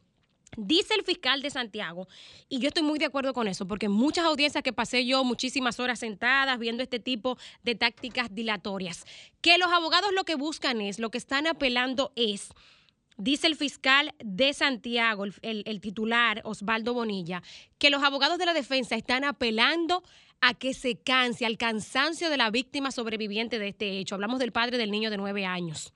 Señores, este hombre que vino a pasar no sé cuántos días de vacaciones aquí con su hijo, ya lleva 11 días, luego de haber pasado por la muerte de este pequeño, luego de haber pasado por su funeral y que me imagino que tiene eh, ahí frisado el cadáver de su pequeño porque lo que se había anunciado es que estaba previsto llevárselo a Nueva York, donde sería sepultado, esperando que se conozca esta audiencia. Yo creo que debemos ponernos las pilas, tanto el tribunal, esta jueza que conoce bastante bien las cosas que hacen los abogados, la jueza Wendy Taveras de Santiago, conoce perfectamente eh, el, el tipo de tácticas y marrullas que hacen los abogados, ponerle las pilas. La fijaron para el 4 de mayo. Si de aquí al 4 de mayo no tiene un abogado o en el transcurso de ese tiempo que se le asigne uno de oficio, pero que se conozca esta audiencia. O sea, no se puede permitir, no va a decir charlatanería, porque ellos están haciendo su trabajo, esos abogados de la defensa de esos muchachos de entre 18 y 22 años, a excepción de Tomasito, que debe tener un poquito más, el amigo del padre, pero que se conozca. Vayamos nosotros a imaginarnos el suplicio que está pasando este hombre día tras día esperando aquí sin su familia, fuera de su casa, porque su casa es en los Estados Unidos, a que se conozca esta audiencia. Yo creo que de una vez y por todas hay que ponerse las pilas. Ahora quiero que vayamos, que nos vayamos hasta la sesión de La Patilla en el municipio de Comendador, provincia Elías Piña, zona fronteriza. Señores, ¿cuántos? Miren, Jaime es un municipio eh, eh, que está, digamos, un municipio satélite de la provincia de Santo Domingo. Estamos bien cerquita de la provincia de Santo Domingo. Pero la verdad es que nosotros lo consideramos, yo lo considero un pueblo, porque es relativamente pequeño. Jaina debe tener ahora unos 200 mil habitantes, pero nosotros no conocemos la mayoría en Jaina. En los pueblos es bastante frecuente, y me dirás, Liz, si te pasa, los diputados que nos escuchan también. Señores, desde que meten a alguien de tu equipo preso, de tu equipo político, o un hijo de alguien que tú conoces. Son muchas las ocasiones en que la gente llama al diputado amigo, al alcalde amigo. Mira, sácame a fulanito, llama al comandante del destacamento para que me lo suelte. Esas escenas son frecuentes en las que los diputados, los regidores, los alcaldes llaman al comandante del destacamento de la localidad para que le suelte a fulano o a fulana, a dar buena fe por esa persona para que lo suelte. Este hombre, este hombre, eh, Rafael Félix Cabrera, alias Freddy, tenía varios días detenido y se le iba a conocer eh, audiencia el viernes, este viernes. Bueno, pues él, mientras esperaba que se le conociera la audiencia por un conflicto que aparentemente tenía por una vivienda con unos haitianos en la sesión de la patilla, eh, ya se ha conocido que el alcalde del municipio de Comendador, Julio Altagracia Núñez, pues daba fe por él y iba y lo sacaba cada noche para que el suspendido alcalde, suspendido porque se mostró una carta que esperamos que no sea postdatada, o sea, que no se haya hecho después de que sucedió el hecho, ¿verdad? Vamos a confiar en lo que ha dicho el municipio, la alcaldía de Comendador, de que el día 25 lo suspendió por la situación judicial en la que se encontraba. Bueno, pues por el conflicto con estos haitianos, este hombre estaba esperando que se le conociera audiencia. Eh, el alcalde, el alcaide de la patilla, el síndico municipal, para no confundir los términos, iba cada noche y lo sacaba. La noche de jueves para viernes, este hombre agarra, va y se mete a una vivienda y empieza a disparar. Luego, ah, bueno, ahí cuando disparó la primera vez dentro de la vivienda, hirió, según los medios locales de Elías Piña, no solamente a las dos personas que se había dicho en principio, Valencia de Filó, una haitiana de 42 años, y la dominicana Daisy de la Rosa de 18, sino que también hirió al padre del pequeño de seis meses que mató el bebé muerto que de, seis meses. También hirió al papá de este, según algunos medios locales de Elías Piña. Persiguió al haitiano con el que tenía problemas, lo mató, Mamén Michel, y también mató a su hermano. Y luego en una finca, ahí mismo, unos predios, se metió y también mató unos chivos con una escopeta, con la misma escopeta con la que disparó antes. Entonces, ¿qué es lo que yo quiero señalar de esto? Vamos a escuchar un audio, porque a todo esto parece que este hombre, este hombre planificó esto. Un audio de una llamada que se le hizo que le hizo a alguien de allá y en el que él dice que él quería salir a buscar a la jueza también del caso para matarla. Vayan ustedes a saber. Entonces, yo creo que esa práctica que es muy común en los pueblos y la gente lo sabe, en que las autoridades políticas de posiciones electas llaman a bajarle línea a un funcionario público, que eso es lo que son los policías, para que suelten a fulanito. Eso hay que tener mucho cuidado con eso. Vamos a dejar que cada organismo del Estado siga su función, que el cuerpo del orden público, la Policía Nacional, haga su función, que la Fiscalía haga su función y no atento a usted, a la autoridad que tiene, la autoridad que le confirieron los municipios de su, de su demarcación, que lo eligieron. Usted use su, su, su, digamos, su reputación para dar la llamada buena fe. Señores, uno no sabe lo que va a hacer la gente al final. Para eso está cada institución, para eso está la policía, para eso está la fiscalía. Dejemos que cada quien haga su trabajo. Alcalde, usted se disculpó y dio las condolencias a los familiares de los fallecidos y de los heridos, Julio Altagracia Núñez, pero esas tres muertes usted la tiene sobre sus hombros. La tiene sobre sus hombros. Y el que crea que está bien puesto, mírese en ese espejo. Vamos a escuchar brevemente este audio de Freddy el alias Freddy, que ahora está prófugo y se presume que está en Haití. Oigan esto, señores. Así no. Busque la forma, mire, don Julio, mire, don Julio salió del llano de su casa a buscarlo a usted para protegerlo.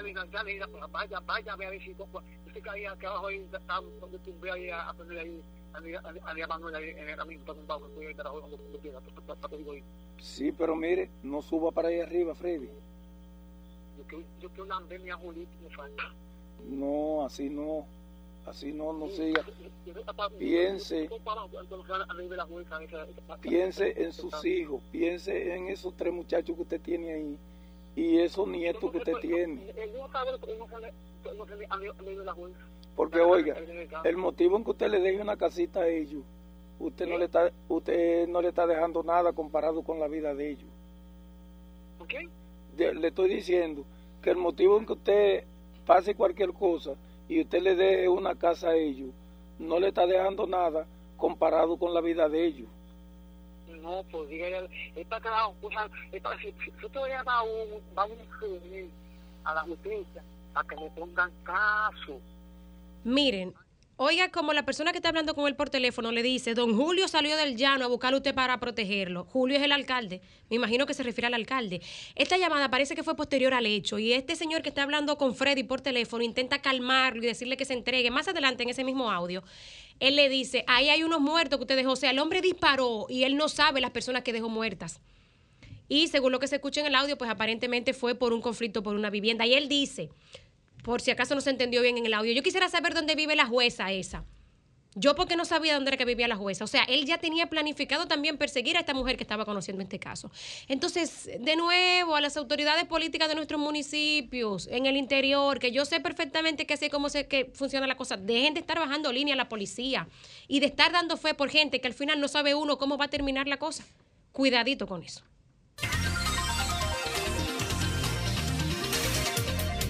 Bien, a las 8 y 46 de la mañana continuamos con esta ronda de comentarios en el Sol de los Sábados y es el turno de la regidora del pueblo, nueva presidenta del Consejo de Regidores del Distrito Nacional, Liz Mieses. Muchísimas gracias a Yuri, nuestro coordinador, a todo el equipo técnico de aquí de Sol de los Sábados y, y a este Dream Team de la radio, que como cada sábado estamos con la gente y para la gente, señores. Agradecer nuevamente tantas felicitaciones, tantas muestras de cariño por la pasada elección, la cual fui elegida como la presidenta del Consejo de Regidores del Distrito Nacional. Y agradecer a, a ese, a esas bancadas de regidores del distrito por darnos el apoyo y ser una plancha que pasó a unanimidad. Muchísimas gracias. En esa misma consonancia, quiero recordar que el pasado lunes fue 24 de abril, Día de los Ayuntamientos, donde todos los ayuntamientos de la República Dominicana muestran su rendición de cuenta, todos los alcaldes llevan, eh, exponen lo que hicieron en ese año de gestión, en ese último año de gestión. Y precisamente ahora que llegamos al tercer año de gestión, quiero hablar un poco de lo que fue la rendición de cuenta de aquí del Distrito Nacional, encabezado por la alcaldesa Carolina Mejía, mejor conocida como la alcaldesa del bienestar.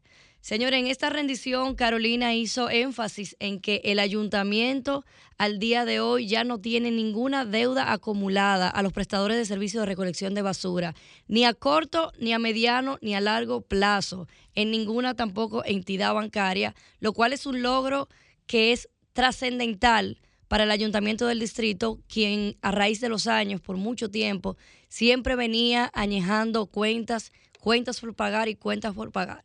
Hoy tenemos un ayuntamiento cero deudas hacia estos servicios, pero no solamente eso, también se destacaron la gran cantidad de espacios de embellecimiento para la ciudad. Se hizo un recuento de que al día de hoy se han podido recuperar 144 parques y plazas del Distrito Nacional, que cuando hacemos el análisis de estos tres años de gestión, que cada año tiene 52 semanas, estamos hablando que se ha entregado casi un parque semanal en los últimos tres años que eh, Carolina ha sido la gerente de la ciudad.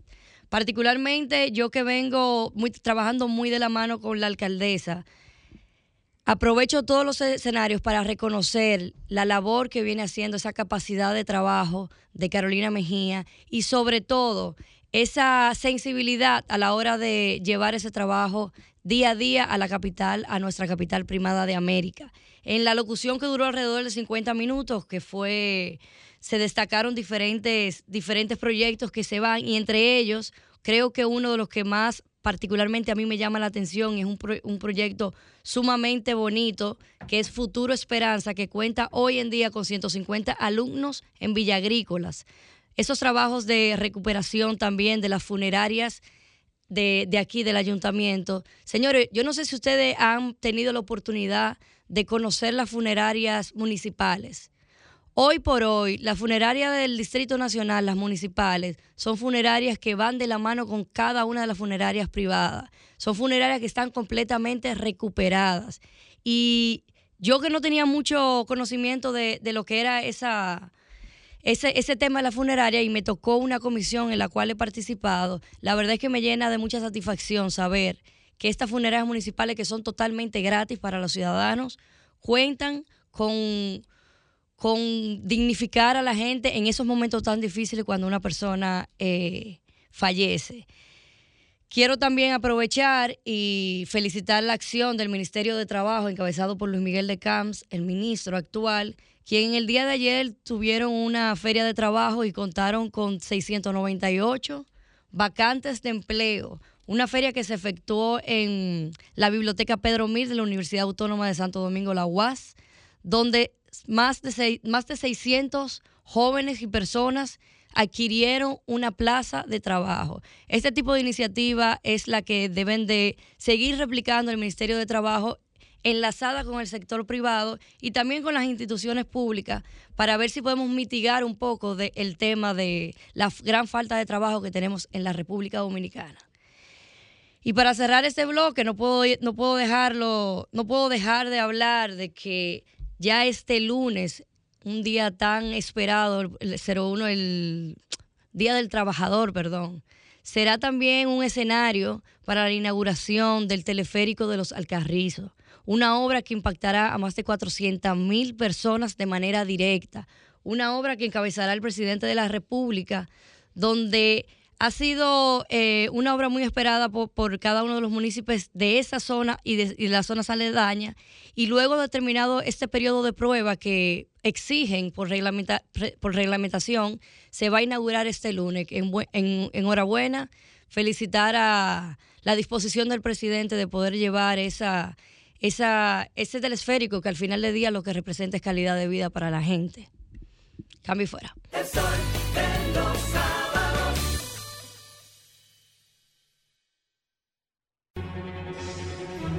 la, la, la, licenciada denunciando los males, licenciada, la, la, la, la licenciada pura expresión, la licenciada Muchísimas gracias a todo ese público que nos sintoniza, que está presente con nosotros cada sábado. Ahora vamos a hablar de muchísimos temas que nos interesan. Susi Aquino Otro les saluda feliz y agradecida de ocupar una silla ante estos micrófonos de sol. Quiero lamentablemente referirme a una información triste al inicio de mi comentario, ya lo decía Francisco al turno eh, mm, suyo, y es de la muerte de la veterana actriz Monina Solá. Quiero tomarme el espacio de leer un poquito de su biografía. Ella fue una figura estelar en la escena dominicana, mentora de varias generaciones de teatristas. Yo que amo el teatro, que he mm, hecho teatro en diversas ocasiones y que lo disfruto, pues respeto la trayectoria que tuvo doña Monina. Murió Hoy, este sábado, hace unas cuantas horas, y lo informó su hijo. Tenía 89 años, a punto, señores, de cumplir 90 el próximo 23 de mayo. Homero Luis Lajara, hijo de ella, eh, confirmó la triste noticia sobre su fallecimiento luego de enfrentar los últimos cinco años la enfermedad de Alzheimer. Nació el 23 de mayo de 1933, llevó el arte en sus venas casi de manera hereditaria. Su padre, Narciso Solá, inmigrante puertorriqueño, radicado en San Pedro, fue actor, músico y escritor de diferentes obras teatrales. Su abuelo, Luis Vicioso Albert, fue mecenas de varias generaciones de actrices y actores, siendo su casa claustro de muchos de ellos. En 1937 debutó en la compañía de teatro que tenía su padre con apenas cuatro años de edad. A los 11 trabajó en el trabajó con Emilio Aparicio y a los cua- a los 14 años de edad perteneció a Bellas Artes, señores, una carrera impresionante. Trabajó en televisión y radio. Creo que merece la pena que sepamos un poco quién era doña Monina Solá. Eh, fue condecorada con la Orden Duarte Sá- Sánchez y Mella en los grados de caballero y comendador por Joaquín Balaguer y Leonel Fernández en respectivas ocasiones. En el 2001 se inauguró la Galería del Teatro Dominicano reconociendo eh, artistas del país y ella eh, formó parte de esta galería. En el 2008 se inauguró en Villajuana el Centro Cultural Narciso González con una sala de teatro con capacidad para 360 60 personas que lleva su nombre, la sala Monina Solá. Así que honor a su alma y que en paz descanse esta gran figura del teatro dominicano. En otro orden, el tema que quiero tratar el día de hoy es el nuevo pedimento que tiene el Comité de la ONU para la eliminación de la discriminación racial, que encuentro yo que está un poco desubicado en sus solicitudes, porque pidió ayer viernes a los países de América que pongan fin a las deportaciones de los migraciones haitianos después que 36 mil de ellos fueran devueltos a, sus paí- a su país eh, proveniente de otras naciones entre enero y marzo, muchos de ellos desde República Dominicana. O sea, no es por temas raciales que los nacionales haitianos son devueltos a Haití. O sea, pienso aquí que la ONU eh, y su profunda preocupación, como se plantea en la prensa, está como errada y no está canalizando de manera correcta esta preocupación. Dice que son expulsiones colectivas que denuncian necesidades individuales de cada caso, eh, que hay mujeres embarazadas, recién nacidos, víctimas de trata de personas, violencia de género, etcétera. Que el 90% eh, deportados en los primeros tres meses del año fueron deportados desde República Dominicana, una situación que se produce tras un año 2022 en el que solo Estados Unidos expulsó al menos 22 mil migrantes procedentes de Haití, que en Bahamas, en Turcos y Caicos, etcétera, etcétera, se representa este tema. Señores, esto después de haber visto las declaraciones del ex eh, primer ministro Claude Joseph en esta semana, de una lista tan ex... uh, Mire, yo me quedo hasta sin palabras. Usted vio un meme por ahí que circulaba en la pandemia cuando uno estaba medio sin oficio, eh, que decía, yo me quedo boba. Así mismo me quedo yo, porque esa lista es de tan gallo loco que publicó Claude Joseph, que él hasta ahí tenía a don Víctor Gómez Bellés, que se murió. Y, y, y, y, y él, y él lo ponía ahí en la lista de gente eh, eh, no grata, etcétera, y que había que sancionarlo. Entonces, hay toda como una trama contra la República Dominicana por querer simplemente proteger su frontera. Señor, el tema migratorio es un tema económico también. Yo hablaba en esta semana en otro espacio donde participo de cómo afecta a la economía dominicana y a los, a los hospitales dominicanos el porcentaje de las parturientas haitianas y de cómo las parturientas dominicanas no están pudiendo acceder a estos servicios en los hospitales públicos y se están yendo a los hospitales, a los centros públicos privados. Entonces ahora la ONU quiere que nosotros no ejerzamos nuestro derecho, nuestra libertad de poder tener límites en nuestras fronteras. Óigame, Estados Unidos ejerce su libertad en ese sentido. ¿Por qué no podemos hacerlo nosotros? El presidente lo está haciendo, por lo menos, con, con palabras. Pedimos más acción en ese sentido. Lo hemos hecho, lo hemos manifestado, ahora queremos una concatenación de acciones de todas las eh, instituciones del Estado que puedan poner en práctica todo lo que también se dijo en la cumbre iberoamericana que nosotros participamos, que transmitimos en vivo desde allá. Bueno, que también se anote en un papelito, en una mascotica, que espero que se haya hecho y que se le dé seguimiento, porque así mismo como entrevistamos a Homero Figueroa en ese lugar donde dijo, donde esté República Dominicana y hay un foro internacional, se va a hablar de Haití. Bueno, que se le dé seguimiento a todo lo que allí se prometió para que eso se cumpla. Porque no podemos cargar con esos temas. Y la ONU no puede exigirnos, y mucho menos en un país de prieto como este, decir que es por tema racial que República Dominicana está repatriando, pero aquí Francia eh, deporta también, aquí Canadá deporta también, aquí todos los países hacen deportaciones, ah, pero lo más pendejo, América Latina y el Caribe, los más pobres, no pueden deportar, que tienen situaciones de precariedad, no pueden deportar.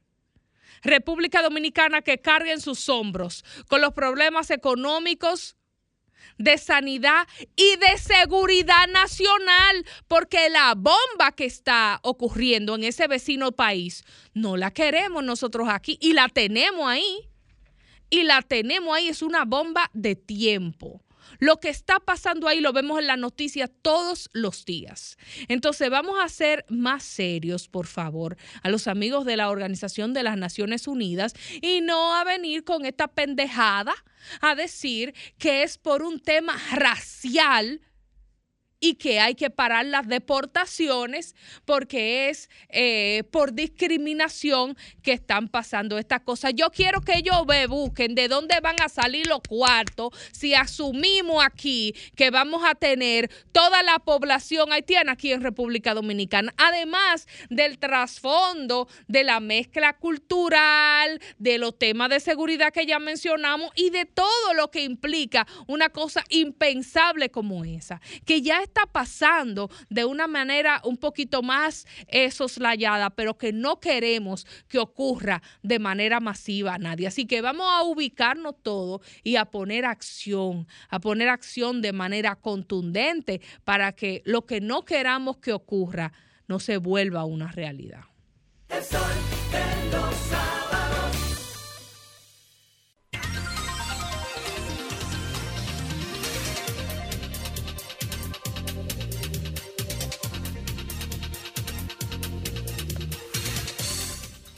9 y 2 de la mañana en este su espacio El Sol de los Sábados y cedemos el turno del comentario final de nuestra ronda a nuestro coordinador, el titán de la juventud, Yuri Enrique Rodríguez. Muchas gracias, Susi. Muchas gracias a toda la gente que nos sintoniza. Miren, varios temas el día de hoy.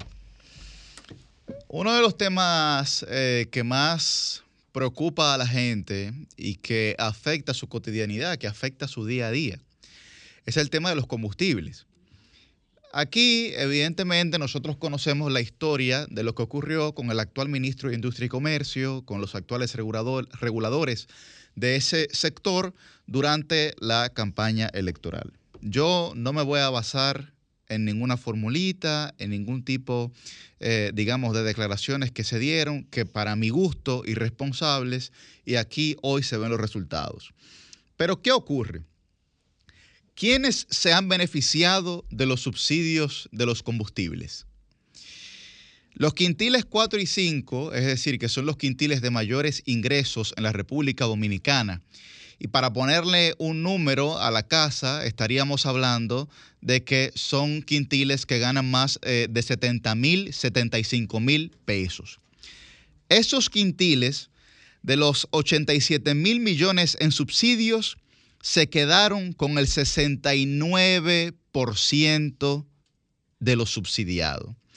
Es decir, más aún, los quintiles 4 y 5, que son los que tienen mayor poder adquisitivo, se quedaron con el 85% de la gasolina premium, con el 69% del gasoil y con el 64% del GLP. Es decir, lo que nosotros estamos hablando aquí es que los subsidios, que son universales y, claro, regresivos, no fueron focalizados. Y yo no me refiero a que esto ha sido un beneficio para los ricos. No, es que ha sido un detrimento para la gente que mayor eh, necesidad tiene de que los subsidios beneficien su vida. Beneficien su vida. Entonces, cuando usted ve que los quintiles 4 y 5, que son los quintiles de mayor poder adquisitivo, que tienen mayores recursos económicos, son los que se han quedado abrumadoramente con el beneficio de más de 87 mil millones de pesos y no ha provocado ningún tipo de revisión a las autoridades, es normal que se genere un cuestionamiento en una clase media que ya no aguanta más, que va desde los combustibles hasta eh, el agregado de impuestos en los embutidos en los últimos días. vuelvo, insisto, son temas que afectan la cotidianidad de la gente, porque eh, aquí el dominicano desayuna diariamente con embutidos. Y tiene que echar gasolina, evidentemente, todas las semanas. Entonces, a pesar de que se hizo una promesa de que si bajaba el barril de petróleo, también se iban a reducir los costos de los combustibles en la República Dominicana, que no se ha cumplido, yo creo que las autoridades no tienen ningún derecho a ofenderse cuando la prensa, los medios y la sociedad le cuestiona sobre el tema de los combustibles. No tiene ningún derecho a ofenderse, ninguno. Pero es mucho más duro salir a hablar con la verdad que asumir temas populistas como una fórmula. Pero el derecho a ofenderse no lo tiene aquí ninguna autoridad, ningún funcionario lo tiene. Y tiene que ser consciente de eso. Mire, no por lo que haya dicho en el pasado, sino por la coyuntura, por la circunstancia social y económica actual. Entonces, la mejor arma política es la verdad. Salga y hable con la verdad. Y diga, mire, el gobierno no está en condiciones de reducir los costos de los combustibles y explíquelo, pero pague su precio político. Pague su precio político sin miedo, hágalo. Que sin miedo, aquí se criticó bastante, sin ningún tipo de rubor, mucho menos sin ningún tipo de vergüenza. Entonces tienen que asumir su costo político. Explíquenle a esta sociedad.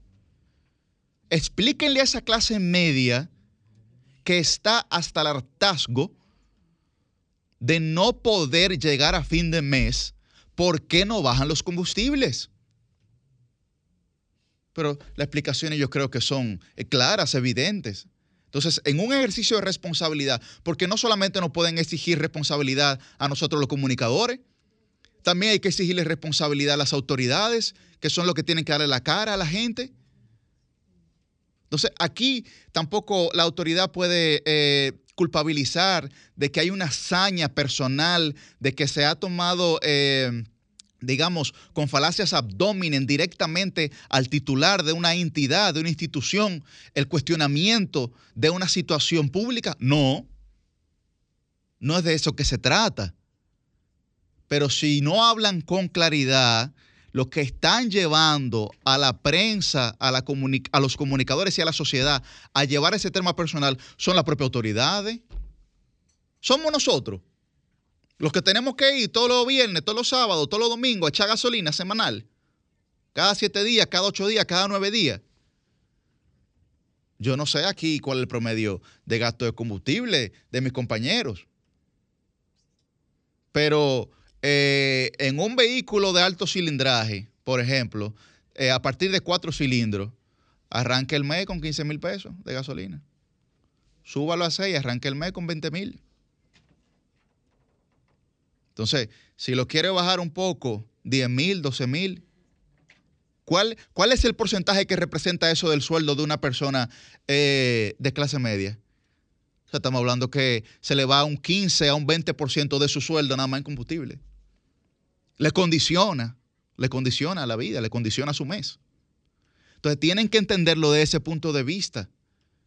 No es que estamos hablando de que 10 mil o 15 mil pesos sea mucho o poco, es que conforme al porcentaje del ingreso de la persona, representa una cantidad valiosa de recursos.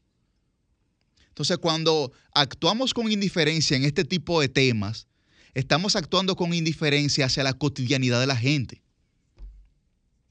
Entonces, creo que eso, creo que eso no se debe de responder eh, con ira, sino con sensatez.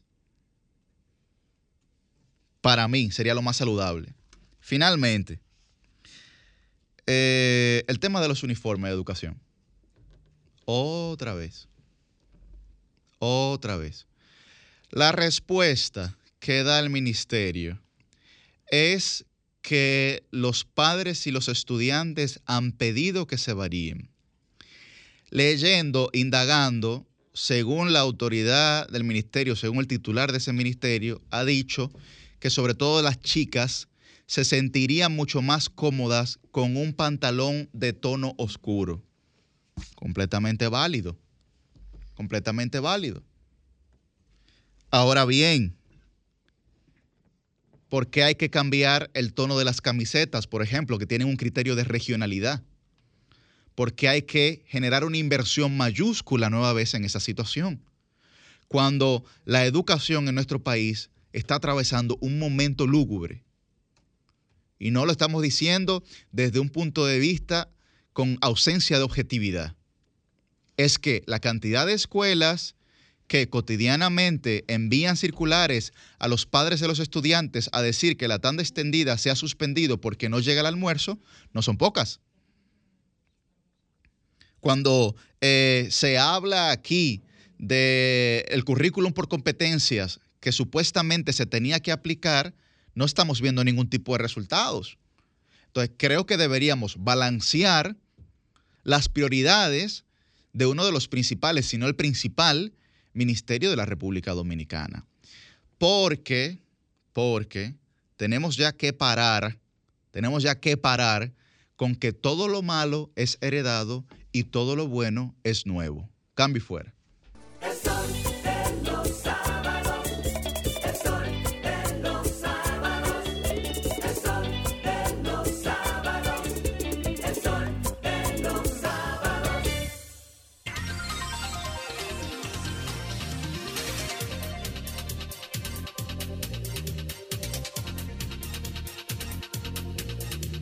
9 y 16 de la mañana continuamos con este Sol de los Sábados. Ahora tenemos nuestro, nuestras primeras invitadas del día de hoy. Con nosotros están Sofía Tarrazo y Juana Sosa. Ellas son presidenta y vicepresidenta de la Fundación Poesía de Dar y dueñas de la marca de café de especialidad Poesía Colada. Muy buen día. Buen día, muchas gracias por invitarnos en la mañana de hoy. Cuéntenos en qué consiste el concepto de la fundación y cómo se mezcla esas dos pasiones maravillosas, el café y la poesía. Bueno, podemos comenzar diciendo que cuando creamos la marca de café de poesía colada, en su concepto estaba involucrar mucho a las comunidades. Nosotros queremos beneficiar o alegrar la vida de las personas en un 360, los clientes que consumen nuestros cafés y las personas que producen nuestro café. Entonces, desde la conceptualización estuvo y en el 2020 se hizo realidad la primera actividad. Comenzamos con una actividad de toda la comunidad de Poesía Colada, todo el mundo aporta dentro de donaciones de ropa, eh, dinero, empresas eh, se unieron desde un inicio. Y bueno, ya tenemos tres actividades que hemos realizado y ya somos una fundación este año. Así comenzó todo. ¿Cuáles son las comunidades eh, a las cuales ustedes impactan? Bueno, generalmente son eh, cafetaleras, nos hemos eh, concentrado, como, como Sofi dijo, en, en comunidades cafetaleras, pero la idea es en un futuro poder eh, alcanzar muchas otras comunidades remotas del país. ¿En no solo qué zonas del, del país están quienes le producen para eh, poesía colada? Estamos en Ocoa, Jarabacoa, Barahona, La Sierra, eh, todo lo que es eh, Cordillera Central, Septentrional y, y bueno, altura. Altura. En la, en la parte de las actividades de la fundación, que ya han hecho tres, según dijiste, Sofi, de manera específica, ¿cuáles son esas acciones concretas que ustedes han podido ir realizando en favor de esas comunidades o de su gente? Ustedes trabajan con los niños, con los adultos, con las mujeres. ¿Cómo, cómo lo desarrollan esto? Bueno, eh, la primera actividad fue un poco de donación de ropa, donación de alimentos y comenzamos con, con Bio, Bright Island Outreach, que es otra organización de odontólogos que, que hacen operativos en comunidades. Ellos se unieron y donamos, eh, hicimos eh, unos talleres de higiene bucal y luego el año siguiente fue a Barahona que fuimos en 2021 y ahí ya llevamos una una, una actividad un poco más eh, desafiante porque llevamos, eh, los odontólogos hicieron chequeos médicos eh, bucales, hicieron un primer levantamiento de toda la comunidad, eran 200 personas, perdón. Y mm, entonces en, ese, en, esa, mm, en esa actividad se hizo el levantamiento y luego también donamos paneles solares para la comunidad y mm, muchísima ropa, canastas de alimentos. Y entonces en el 2022 volvimos a esa misma comunidad para a la gente que se le había hecho el chequeo y la gente que necesitaba una extracción o una limpieza más profunda y eso, y montaron una clínica móvil súper grande y se atendieron a 150 personas. Fue un fin de semana entero, desde viernes hasta domingo trabajando, eran, eh, éramos 40 voluntarios en esa actividad.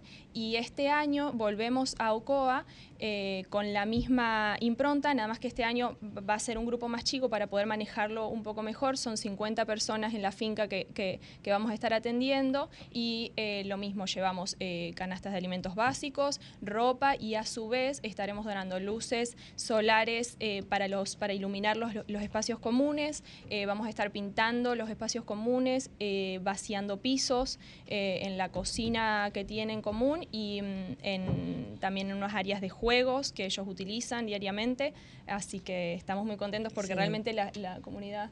Mira, y esas iniciativas, que por cierto las felicito porque realmente son los tipos de iniciativas que llegan y que ojalá muchísimas jóvenes lo- empiecen a replicar ese tipo de cosas. ¿Cómo ustedes hacen el, eh, o sea, cómo, cómo ustedes recaudan? Ah, ¿Tienen un grupo? ¿Cómo, cómo, lo, ¿Cómo se manejan en ese sentido? Y también preguntarle, eh, escuché que hablaban de voluntarios, si ustedes están ah, abiertos a personas que participen, cómo es la convocatoria, para que nos expliquen un poquito más sobre eso. A propósito de eso, que veo en sus redes sociales, el, el evento que tienen el 13 y 14 de mayo y proponen ahí, ¿verdad? Que la gente que quiera ayudar pues lo haga para explicarle un poquito a la gente la dinámica. A propósito de esta actividad que está ya cerquita, ya a dos semanas. Claro que sí, que de hecho comienza hoy. De aquí salimos nosotros a Ocoa a comenzar a llevar insumos y demás. Pero la- hay tres formas diferentes que podemos, eh, que pueden donar. Antes de eso, lo más importante es que sigan nuestra página de Poesía de Dar y de Poesía Colada. Ahí normalmente estamos en comunicación y como inicialmente le explicamos, esto es, es una actividad que hacemos, pero es junto con toda la persona que nos siguen. Eh, realmente, si ustedes comienzan y quieren ser parte, eh, son muy bienvenidos y de esa forma también pueden voluntariarse a participar con nosotros. Y la forma en, que la, en la que pueden donar, eh, por el momento hay tres vías. Primero tenemos una rifa, que aquí Juana les va a enseñar. Ay, qué chulo. Félix Sánchez es un artista eh, surrealista dominicano. Eh, No nos- el corredor, ¿eh? no, el corredor, no, el artista. Él nos regaló eh, dos versiones de un diseño que de una pintura que diseñó para nosotros para poesía de dar. Entonces tenemos esa rifa eh, cuesta mil y dos mil pesos por las redes sociales nos pueden escribir. También estamos haciendo una membresía que es la forma más fácil. Eh, puedes elegir algún tipo de paquete en el cual mensualmente se, te va a debitar. Y lo demás es que seas parte, ya sea personalmente o con tu empresa, donando a la fundación.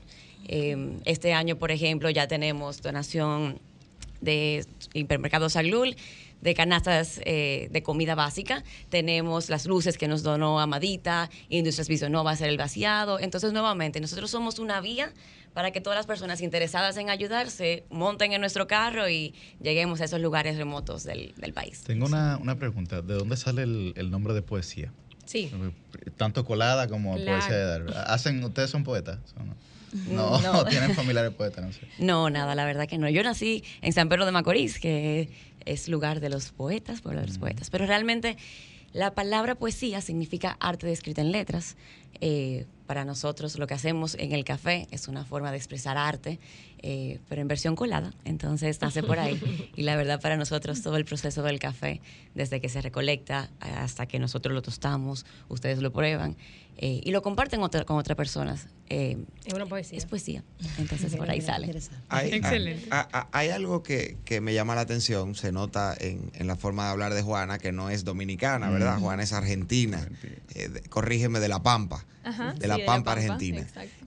Eh, Sofía es de aquí de San Pedro, ¿verdad? Un- una provincia importantísima de la República Dominicana, pero tener una persona como tú que viene de otro país a hacer una labor social junto con Sofía y el grupo que acompaña a Poesía de Dar, tan fundamental, tan esencial, ¿qué ha representado esa experiencia en tu caso? Y lo digo porque en República Dominicana es un eh, receptáculo de muchos extranjeros y hay muchos que hacen mucha labor social y que están muy pendientes del desarrollo de las comunidades. En el caso tuyo, y para saber tu experiencia con respecto a la fundación, ¿co- ¿cómo, ha sido esto? ¿Cómo, cómo lo has visto?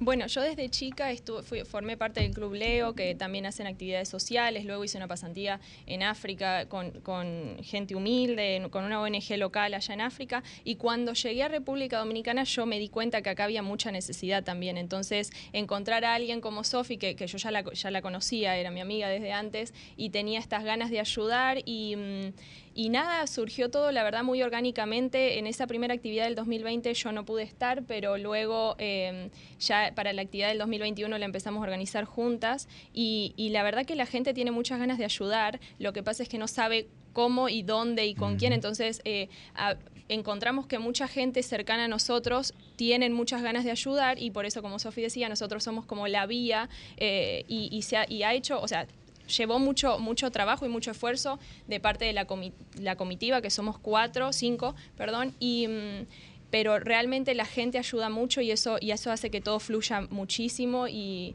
y es muy lindo ver que, que la gente quiere ayudar. No, no es dominicana, pero tiene un nombre muy dominicano.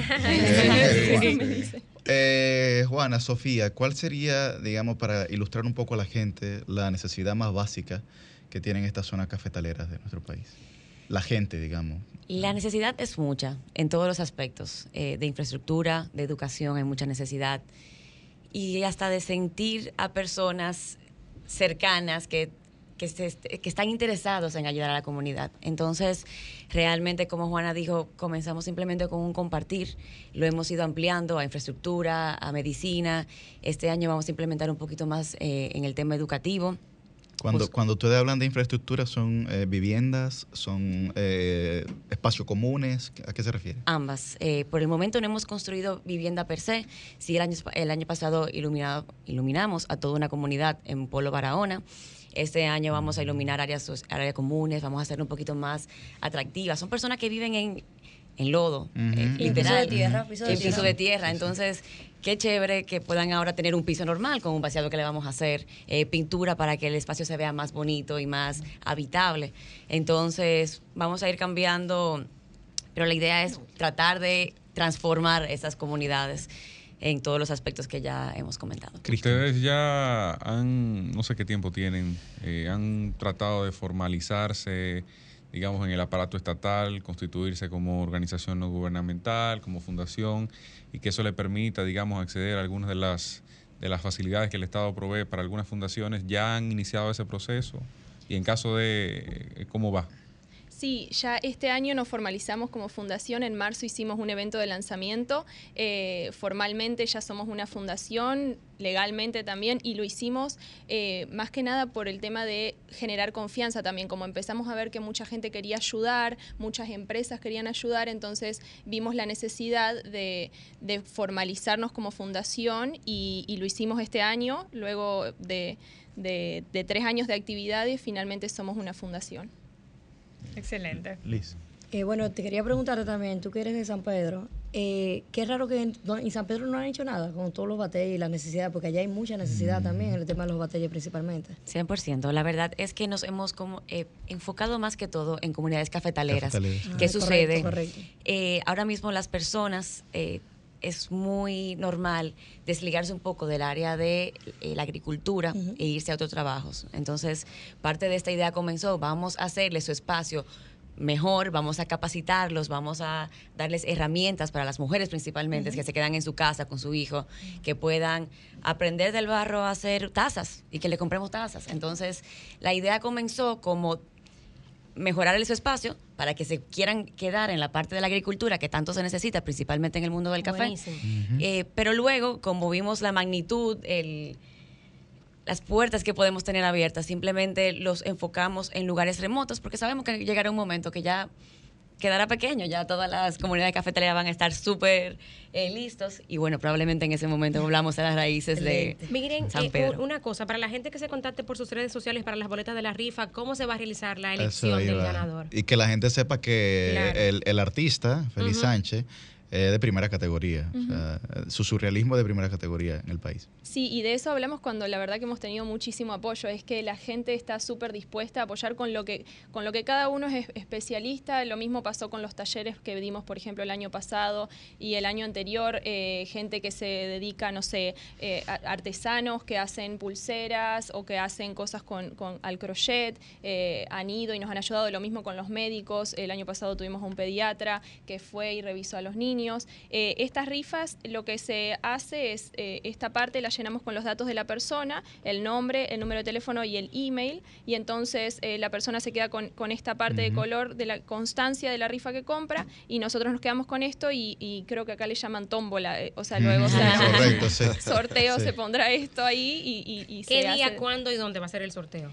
El 22 de mayo, acá lo dice 22 de mayo y también dice el, el valor. El 22 de mayo lo hacemos porque ya va a haber sucedido la actividad, entonces nos da un poco de tiempo para, para Se va a eso. transmitir para que la gente vea la elección y demás. Sí, sí, sí, en nuestras redes. Por Las eso redes, también eh, ese es como el canal donde tenemos para comunicarnos con todos. Eh, arroba poesía de dar es el Y- Instagram. y- interesantísima la parte de, de- de la filantropía y de la labor social. Me parece, me parece de verdad eh, fenomenal, extraordinario y las felicito. Pero vamos a ver la parte. compren café, ¿verdad? La parte, También del, para que- la parte del emprendimiento. Vamos a ver de, de poesía colada, ¿verdad? Eh, yo soy amante del café, aquí creo que todos somos amantes del café y nos gustaría saber un poco del producto. ¿Qué, qué- qué ustedes hacen ya en la parte comercial? Finalmente, sí. Ok, chévere. Poesía colada, lo que busca es cambiar la rutina por experiencia. La idea es que tenemos café dominicano 100% de diferentes orígenes y cada origen, cada, ori- a cada origen, al igual que el vino, eh, aporta algo diferente al grano de café. Entonces, eh, tostamos y vendemos café de Barahona, que sabe totalmente diferente al café de Jarabacoa. La idea es que tengan una experiencia de sabores. Hay cafés que saben a mango, a piña, a chocolate, sin nada agregado, simplemente dependiendo cómo lo desarrollemos Vaya. y de dónde vengan. Entonces, poesía, como su nombre indica, es que ese momento sea poético, Poético. en el día, que se tome sin azúcar. Es un café que van a notar que no es amargo per se. Y bueno, esa es la idea de, de Poesía Colada. Nos pueden conseguir en Supermercados Nacional, en Salud, en lugares más pequeños, en las redes sociales de Poesía de Dar lo pueden encontrar también. Bueno, pues, Muy bien, muy muchísimas gracias a Sofía y a Juana de Poesía Colada y de Poesía de Dar también. Les auguramos muchos éxitos promisorios en, en esta labor social. Muchas gracias. Muchas gracias a ustedes. Gracias por recibirnos. Muy bien. Bien, fuera. El sol de los sábados, el sol de los sábados, el sol de los sábados, el sol de los sábados. A las 9 y 35 de la mañana estamos de vuelta en este Sol de los Sábados y de inmediato tenemos nuestra segunda invitada estelar del día de hoy con nosotros. Está Julia Muñiz, ella es abogada experta en derechos de familia y va a hablar sobre el acoso escolar a propósito de que el próximo martes 2 de mayo se celebra el Día Internacional contra el Bullying o el Acoso Escolar. Muy buen día, Julia. Bueno, muy buenos días chicos. Muchas gracias por eh, una vez más recibirme, invitarme aquí a este espacio que yo tanto seguimiento le doy desde su concepción, nacimiento, creación y transformación de diferentes liderazgos. Nuestra asesora en Sí. Derecho de Familia y de Niñez, eh, Julia, ¿eh? Bienvenida. Gracias. Julia, cuéntanos sobre el tema del acoso en escolar en nuestro país. Mira, te cuento. Yo quisiera primero eh, hacer una pequeña aclaración porque una de las principales confusiones que hay con el acoso es que se entiende eh, en el ámbito escolar que en el momento en que quizás un docente o un padre aborda a un menor de edad lo está acosando en el denominado acoso escolar o bullying. Y eso no es posible ya que el acoso escolar se tiene que dar entre pares, es decir, entre menores de edad. Inmediatamente entra la figura de un adulto, se denomina abuso, que está tipificado en el artículo 14 de niños, niñas, en el Código de Niños, Niñas y Adolescentes. Entonces, para mí es muy importante aclararlo porque no son los mismos escenarios y hay una gran confusión cuando dicen, el profesor me le está haciendo bullying al niño. No, O no. acosando a la, a la niña o al niño. Exactamente. Acoso escolar tiene que ser entre iguales eh, para que pueda entonces entrar en ese escenario. Inmediatamente entra la figura de un adulto, es abuso. Entonces, el acoso escolar en nuestro país, al igual aquí en el mundo, cada vez va creciendo. Es como el cáncer, es silente. Tú te vienes a dar cuenta en el momento en que ya tristemente eh, tenemos la problemática eh, estallando, cuando ya la crisis del menor de edad eh, ha está sucediendo. Y triste, otra situación muy triste es que uno de cada tres niños está siendo víctima de, de abuso, de acoso escolar, perdón. Entonces, eh, Uno tenemos- de cada tres. Uno de cada tres niños es víctima de acoso escolar, porque el acoso escolar es psicológico, físico y emocional. Una preguntita en ese punto, Julia.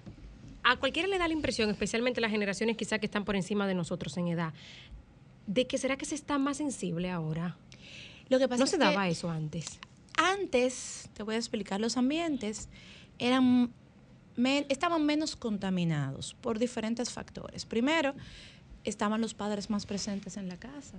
Tenemos que tomar en consideración que tristemente, y voy a utilizar mucho esta palabra, aunque se oiga eh, eh, repetitiva, porque estoy hablando de menores y no puedo utilizar otro tipo de términos que quizás me gustaría utilizar. ¿Qué pasa? Los padres estamos influyendo en el acoso escolar. ¿Por qué razón? Porque ya no filtramos lo que hablamos delante de los niños, ya ahora estamos rivalizando, incluso hasta con los otros menores, rivalizamos con los otros padres, estamos tratando de que los aspectos materiales sean las cosas más necesarias para nuestros hijos y sin darnos cuenta estamos impactando. El otro elemento también es que ahora hay más medios por donde masificar ese aspecto que están las redes sociales, los medios digitales, las plataformas y eh, esto nos va afectando y el hecho también, volviendo un poquito atrás al punto anterior, es que la ausencia ahora tanto de la figura materna, ya que la madre ha tomado más un rol de, de- de- de, por diferentes factores, salir a trabajar. Yo me crié con mi madre en mi casa, ¿tú me entiendes? Eh, tenía más Wow. esa, esa dinámica. Qué difícil. Eh, pues la autoestima de nuestros niños no está en el nivel que debería de estar. Entonces, cuando tú tienes un niño con autoestima baja y a la vez en la casa tienes crisis, ¿no? Estás eh, formando a un agresor sin darte cuenta y en la otra casa sin darte cuenta estás formando una víctima. Julia, las redes sociales eh, es un factor muy importante que tú has mencionado y, y lo señalo y quiero tu punto de vista sobre esto porque eh, antes el acoso, ¿verdad? Se daba en la escuela, tú salías de la escuela y tenías eh, tu safe place en tu casa, tu lugar seguro. Ahora el acoso se da en la escuela y a través de los teléfonos celulares sigue en tu casa y te persigue a todas partes. O sea, un niño es acosado y sigue siendo acosado constantemente a través del ciberacoso, de manera permanente. Hay una situación muy eh, diferente de lo que pasaba antes, de que había, si podíamos decir, una manera de, escape, había un descanso para el niño cuando se retiraba del plantel. Ahora es una situación permanente. ¿Cómo afecta eso al menor? Bueno, esa es una de las eh, vertientes que ha salido del acoso, que es el, el ciberacoso, que todavía lo masifica más porque le genera más ansiedad, eh, llevándolo incluso hasta el ámbito de la depresión y pudiera culminar en un suicidio, que es uno de los temas que las personas muchas veces no comprenden. Y eh, lo que pasaba anteriormente te marcaba en la parte física o en la parte emocional, pero ahora también te marca dejándote una huella digital. Porque cuando tú empiezas y me haces los memes, cuando tú empiezas y dejas a través de diferentes eh, medios, plataformas digitales, tú estás dejando un histórico que me va a afectar, porque incluso hasta en mi vida de adultez. Hoy en día hasta para las empresas buscar trabajo te googlean, te, te buscan a través de tus redes sociales para conocer tu perfil y ese tipo de acciones te pudiera llegar a afectar a futuro. Y no solamente esto, cuando pasen e- X ambiente y empezamos un proceso de terapia y yo te muevo, sin embargo el mismo menor que está en la terapia quiere volver a utilizar el dispositivo, su subconsciente automáticamente lo lleva a ver otra vez eso que lo marcó. Entonces ese es todavía mucho más delicado. Roselvis, tenía una pregunta. Bueno, hay un proyecto de ley que me habías comentado que vas a depositar a propósito del bullying escolar y, y a propósito del efeméride del próximo martes. ¿En qué consiste el proyecto de ley? Eh, eh, ¿qué, qué va a contener, digamos, esta legislación? Mira, eh, a través del, del CODES, ¿no? el Consejo Consejo. Económico de Desarrollo de Santo Domingo, pues ellos tomaron la iniciativa y, será depositado a través de la legisladora, porque recordemos que si no, la Sí, sociedad civil tiene un sí, protocolo y un sí. proceso que nada primero dio y después entonces, siempre tenemos que apoyarnos en legisladores para poder no impulsar iniciativas y esta iniciativa a ella le, le llamó mucho la atención. Y es que en, en nuestra legislación en materia de niños, niñas y adolescentes es el Código para la Protección de Niños, Niñas y Adolescentes, Ley 136-03, que cumple ahora en este año 20 años. Y la ley no tipifica el acoso escolar, no lo, no lo tiene estipulado, te habla de la integridad del niño, niña, pero no lo tiene El concepto el como tal, de concepto como tal, o acoso. que es lo mismo que pasa con la ley 5307 de crímenes y delitos de alta tecnología, que tampoco contempla este ¿De qué año es aspecto del 2007. Entonces, ¿qué pasa? Nosotros estamos eh, tratando en este momento con este proyecto de ley la modificación del código para que se incluya la tipificación en sus diferentes vertientes Mm, para modificar el código. y poder entonces contar con un instrumento que le permita a las instituciones educativas y a la justicia vinculada a niños, niñas y adolescentes tener herramientas para sancionarlo. Porque antes ¿Cuáles serían la las, consecuencias o las sanciones que, que- se generarían a partir de esta nueva ley? Ahí es un, o de estas tema- modificaciones. Este tema de lo que tú dices, las sanciones, el, el- el acoso crece por carencia de consecuencias. Recordemos que el ser humano necesita tener límites y aprendemos por imitación. Si yo vengo y me llevo tu celular, me llevo tu iPad y tú a mí no me caes atrás, tú no me sometes, voy a llegar a la casa de ella y voy a hacer lo mismo. Entonces se busca un régimen de consecuencias y hemos establecido el mismo que tiene el código, porque la- el código tiene su régimen de consecuencias para los menores de edad. Cuando son menores de 12, de, de- a partir de 12 años hacia abajo es en materia civil, no son imputables y a partir de los 13 años en adelante son imputables. Entonces serían las mismas sanciones establecidas ya en el código en el marco de la justicia penal eh, adolescente y civil. Pero, Entonces, pero a mí... ¿Algún ejemplo? Sí, sí, porque me genera, se me generan algunas dudas, eh. Julia. Me refiero, ¿por qué se me generan dudas? Porque es traumático y dramático tanto el acoso escolar o el bullying como el sometimiento de un menor de edad a un proceso judicial claro. eh, para su vida. Es una cosa que te traumatiza, ¿no? Y muy probablemente la acción del acoso escolar o del bullying que dio origen a la situación eh, viene, digamos, por un marcaje personal y una conducta aprendida del propio niño, que no necesariamente es responsable de, de conciencia, digamos, de lo que está haciendo. Entonces, no habría algún tipo, digamos, de consecuencia de rehabilitación pedagógica cognitiva que muestre, inclusive experimental, eh, que muestre a esos jóvenes eh, que están en una posición incorrecta en vez de ser sometidos a la justicia. Sí, se- la primera etapa consiste dentro del proyecto de ley de crear la red integral, ¿no? Eh, para apoyo a los niños, tanto agresores como víctimas.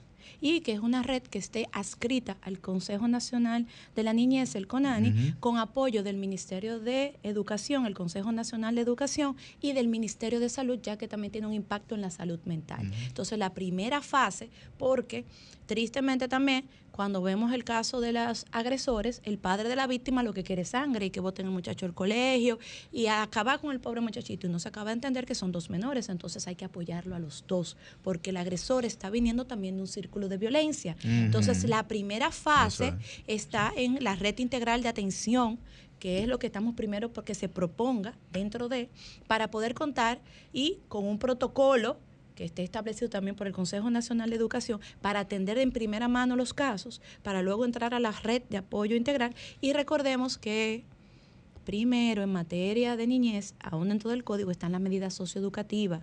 Ya la prisión y el proceso va mucho más adelante, sin embargo, hay que tenerlo, porque Claro. a veces hay momentos donde no pasa, pero primero va una fase de apoyo, ¿no? Porque en el país tenemos un sinnúmero de psicólogos incluso que no tienen ahora mismo ni siquiera empleo. Entonces, tú te vas a una institución educativa o a una escuela y tú te encuentras que hay un psicólogo para atenderte 300 muchachos. Así es. Humanamente eso es Un, orientador, uno solo, por, por Cristian. Julia, el tema del código penal está actualmente, tiene como 200 años, se conociéndose de la Fundación de la República prácticamente.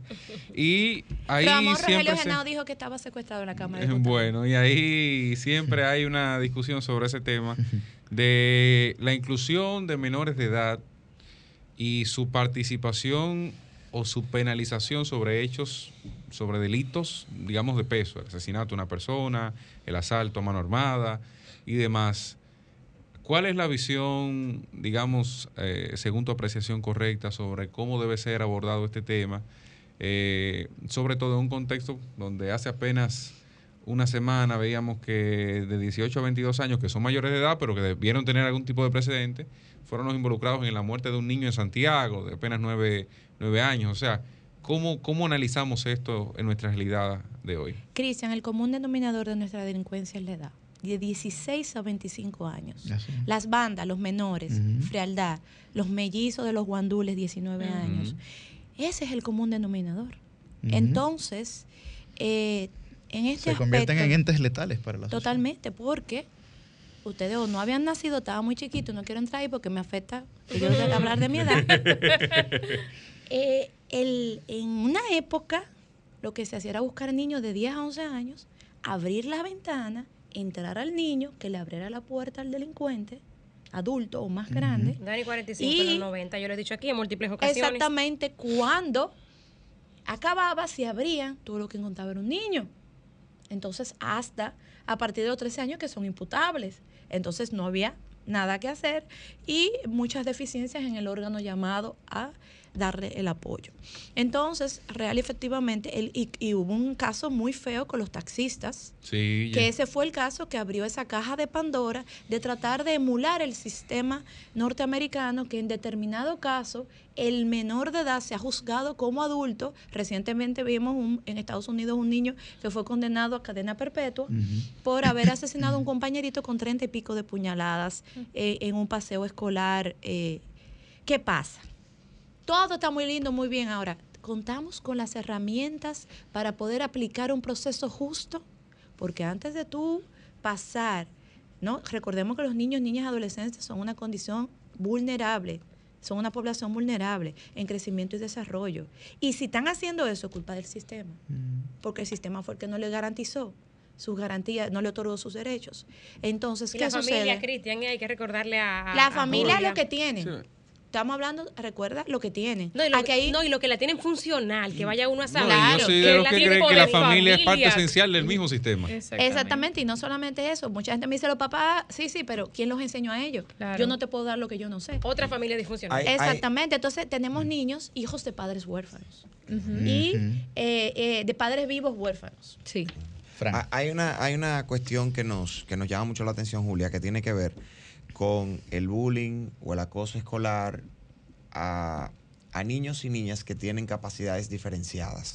Estamos hablando de una población, alta población de niños con espectro autista, con síndrome de Down, con eh, algún tipo de, de, digamos, eh, trastorno de hiperactividad, en fin, hay una... Hay un catálogo de Y- y- situaciones que a y veces se físicas en algún- presentan. en algún momento Sí. Y físicas también. Eh, ya verdad que tienen algún tipo de situación física. En, la, en muchos casos, estos niños, por la incomprensión de los demás, del grupo, son víctimas de acoso y de bullying. Y muchas veces por esa misma situación no tienen la capacidad de expresar lo que están viviendo en el plantel escolar, en el lugar donde hacen deporte, en la clase particular, en el inglés, en lo que fuera. Eh, en este proyecto, en, este, en esta iniciativa de ley, ¿se ha previsto de manera específica algún tipo de mecanismo para poder atender estos, es- estas situaciones? ¿O se ha considerado que todas las situaciones deben recibir el mismo tratamiento, amén del tipo de comunicación que deban tener los tutores, los padres y los orientadores con los niños que tienen estas situaciones? Mira, en el marco de debe caer ya eso en el desarrollo de la normativa de los protocolos, porque dentro de la ley tú no puedes establecer aspectos que van mutando. Entonces ya iría más la modificación en el protocolo de atención conforme los casos diferenciadores. Y segundo, entrar a la red integral de apoyo, ya ahí entrarían los psicólogos para poder manejar cada caso, porque cuando es una discapacidad física, cuando es cognitiva, te van dando elementos diferenciadores para poder entonces actuar. Por ende, no puede estar en la ley, sino en los, en los puntos que la ley manda a que se desarrollen para proteger cada caso en especial. Julia, tú sabes que aquí la gente, cuando tú mencionas de que los principales actores delincuenciales son entre 16, 15 a 25 años, figura mucho el tema de la policía. Pero ¿qué pasa en la vida de un joven que durante su infancia y su crianza nació inocente y se convierte en un ente letal? ¿Dónde estaban las instituciones que condicionaron la vida de ese joven? Que nada tiene que ver con la policía. Vamos a cambiar un rol. Tú eres muy preparado, tú manejas mucho. Tú le has visto los presupuestos a las instituciones que tienen que manejar a los seres humanos, a la sociedad. Tú has visto los perfiles que se seleccionan. ¿Qué se selecciona? Una tía, un primo, una esposa. ¿Cuáles son las partidas presupuestarias? Una hermana. Entonces, ¿qué sucede? Te sentí con veneno. Eh, ¿Qué sucede? Cuando tú estás construyendo una sociedad, lo primero es que tú debes definir el perfil de la- del, del habitante de esa sociedad que tú quieres. República Dominicana no tiene un perfil, de ciudadano. Así es. Luego de eso, tú tienes que tener un plan que no pueda mutar cada vez que tú cambies al incumbente. Porque cada vez que aquí se cambia un incumbente viene con su propio librito. Y por último, Cuando porque la sociedad, Sí, exacto, a veces sí. algunos no tienen y se toman fotos muy cool en resort, en río, en playa y en traje de baño. Entonces, ¿qué sucede con eso? Cuando tú no llevas una continuidad de Estado, una sociedad no se transforma en dos días. Tú tienes que mantenerte firme 10, 7, 10 años con una misma campaña ahí, ahí, para entonces ese producto salga. Entonces, ¿qué sucede? Trabajar con seres humanos en agendas políticas, sin importar el color de partido, tiene un problema. No es un tangible que se ve y la curva de resultados es muy alta. Por ende, no es algo que yo tenga como exhibir. Sin embargo, es lo que me daña al final del camino los resultados que yo quiero exhibir. Entonces, ahí eh, yo decía el otro día, el problema aquí no está solamente en transformar la policía. ¿Por qué? Porque tú sigues produciendo materia prima. Aquí tú tienes que agarrar la matica de donde te están saliendo los delincuentes. Y la educación, escuché eh, muchos comentarios mientras crecía que el que no daba para estudiar otra cosa, que Se metiera a estudiar magisterio. O se enganchara a la eh, policía. También. ¿Verdad? También. El magisterio eh, tiene que ser vocación con amor. Eso es lo ideal. Como decía un señor una vez, la joya de la corona de los países son los docentes. Bueno, muchísimas gracias a Julia que hoy nos ha acompañado, creo que como siempre, aleccionadora su entrevista y creo que toda la sociedad, el Congreso Nacional debe apoyar esta iniciativa de ley que procura evidentemente que haya un- una transformación en el patrón conductual de quienes representan el futuro de la República Dominicana. ¿Tienen preguntas, jóvenes? Bueno, seguro, seguro que hay alguna pregunta. Mire, don Cristian, ¿usted tiene No, alguna yo cuestión quiero saber si de casualidad se firmó entre Palacio y la Embajada de Estados Unidos algún convenio para que le dieran visa a los dominicanos para ir a protestar a Nueva York por el precio de los alimentos. Fuera.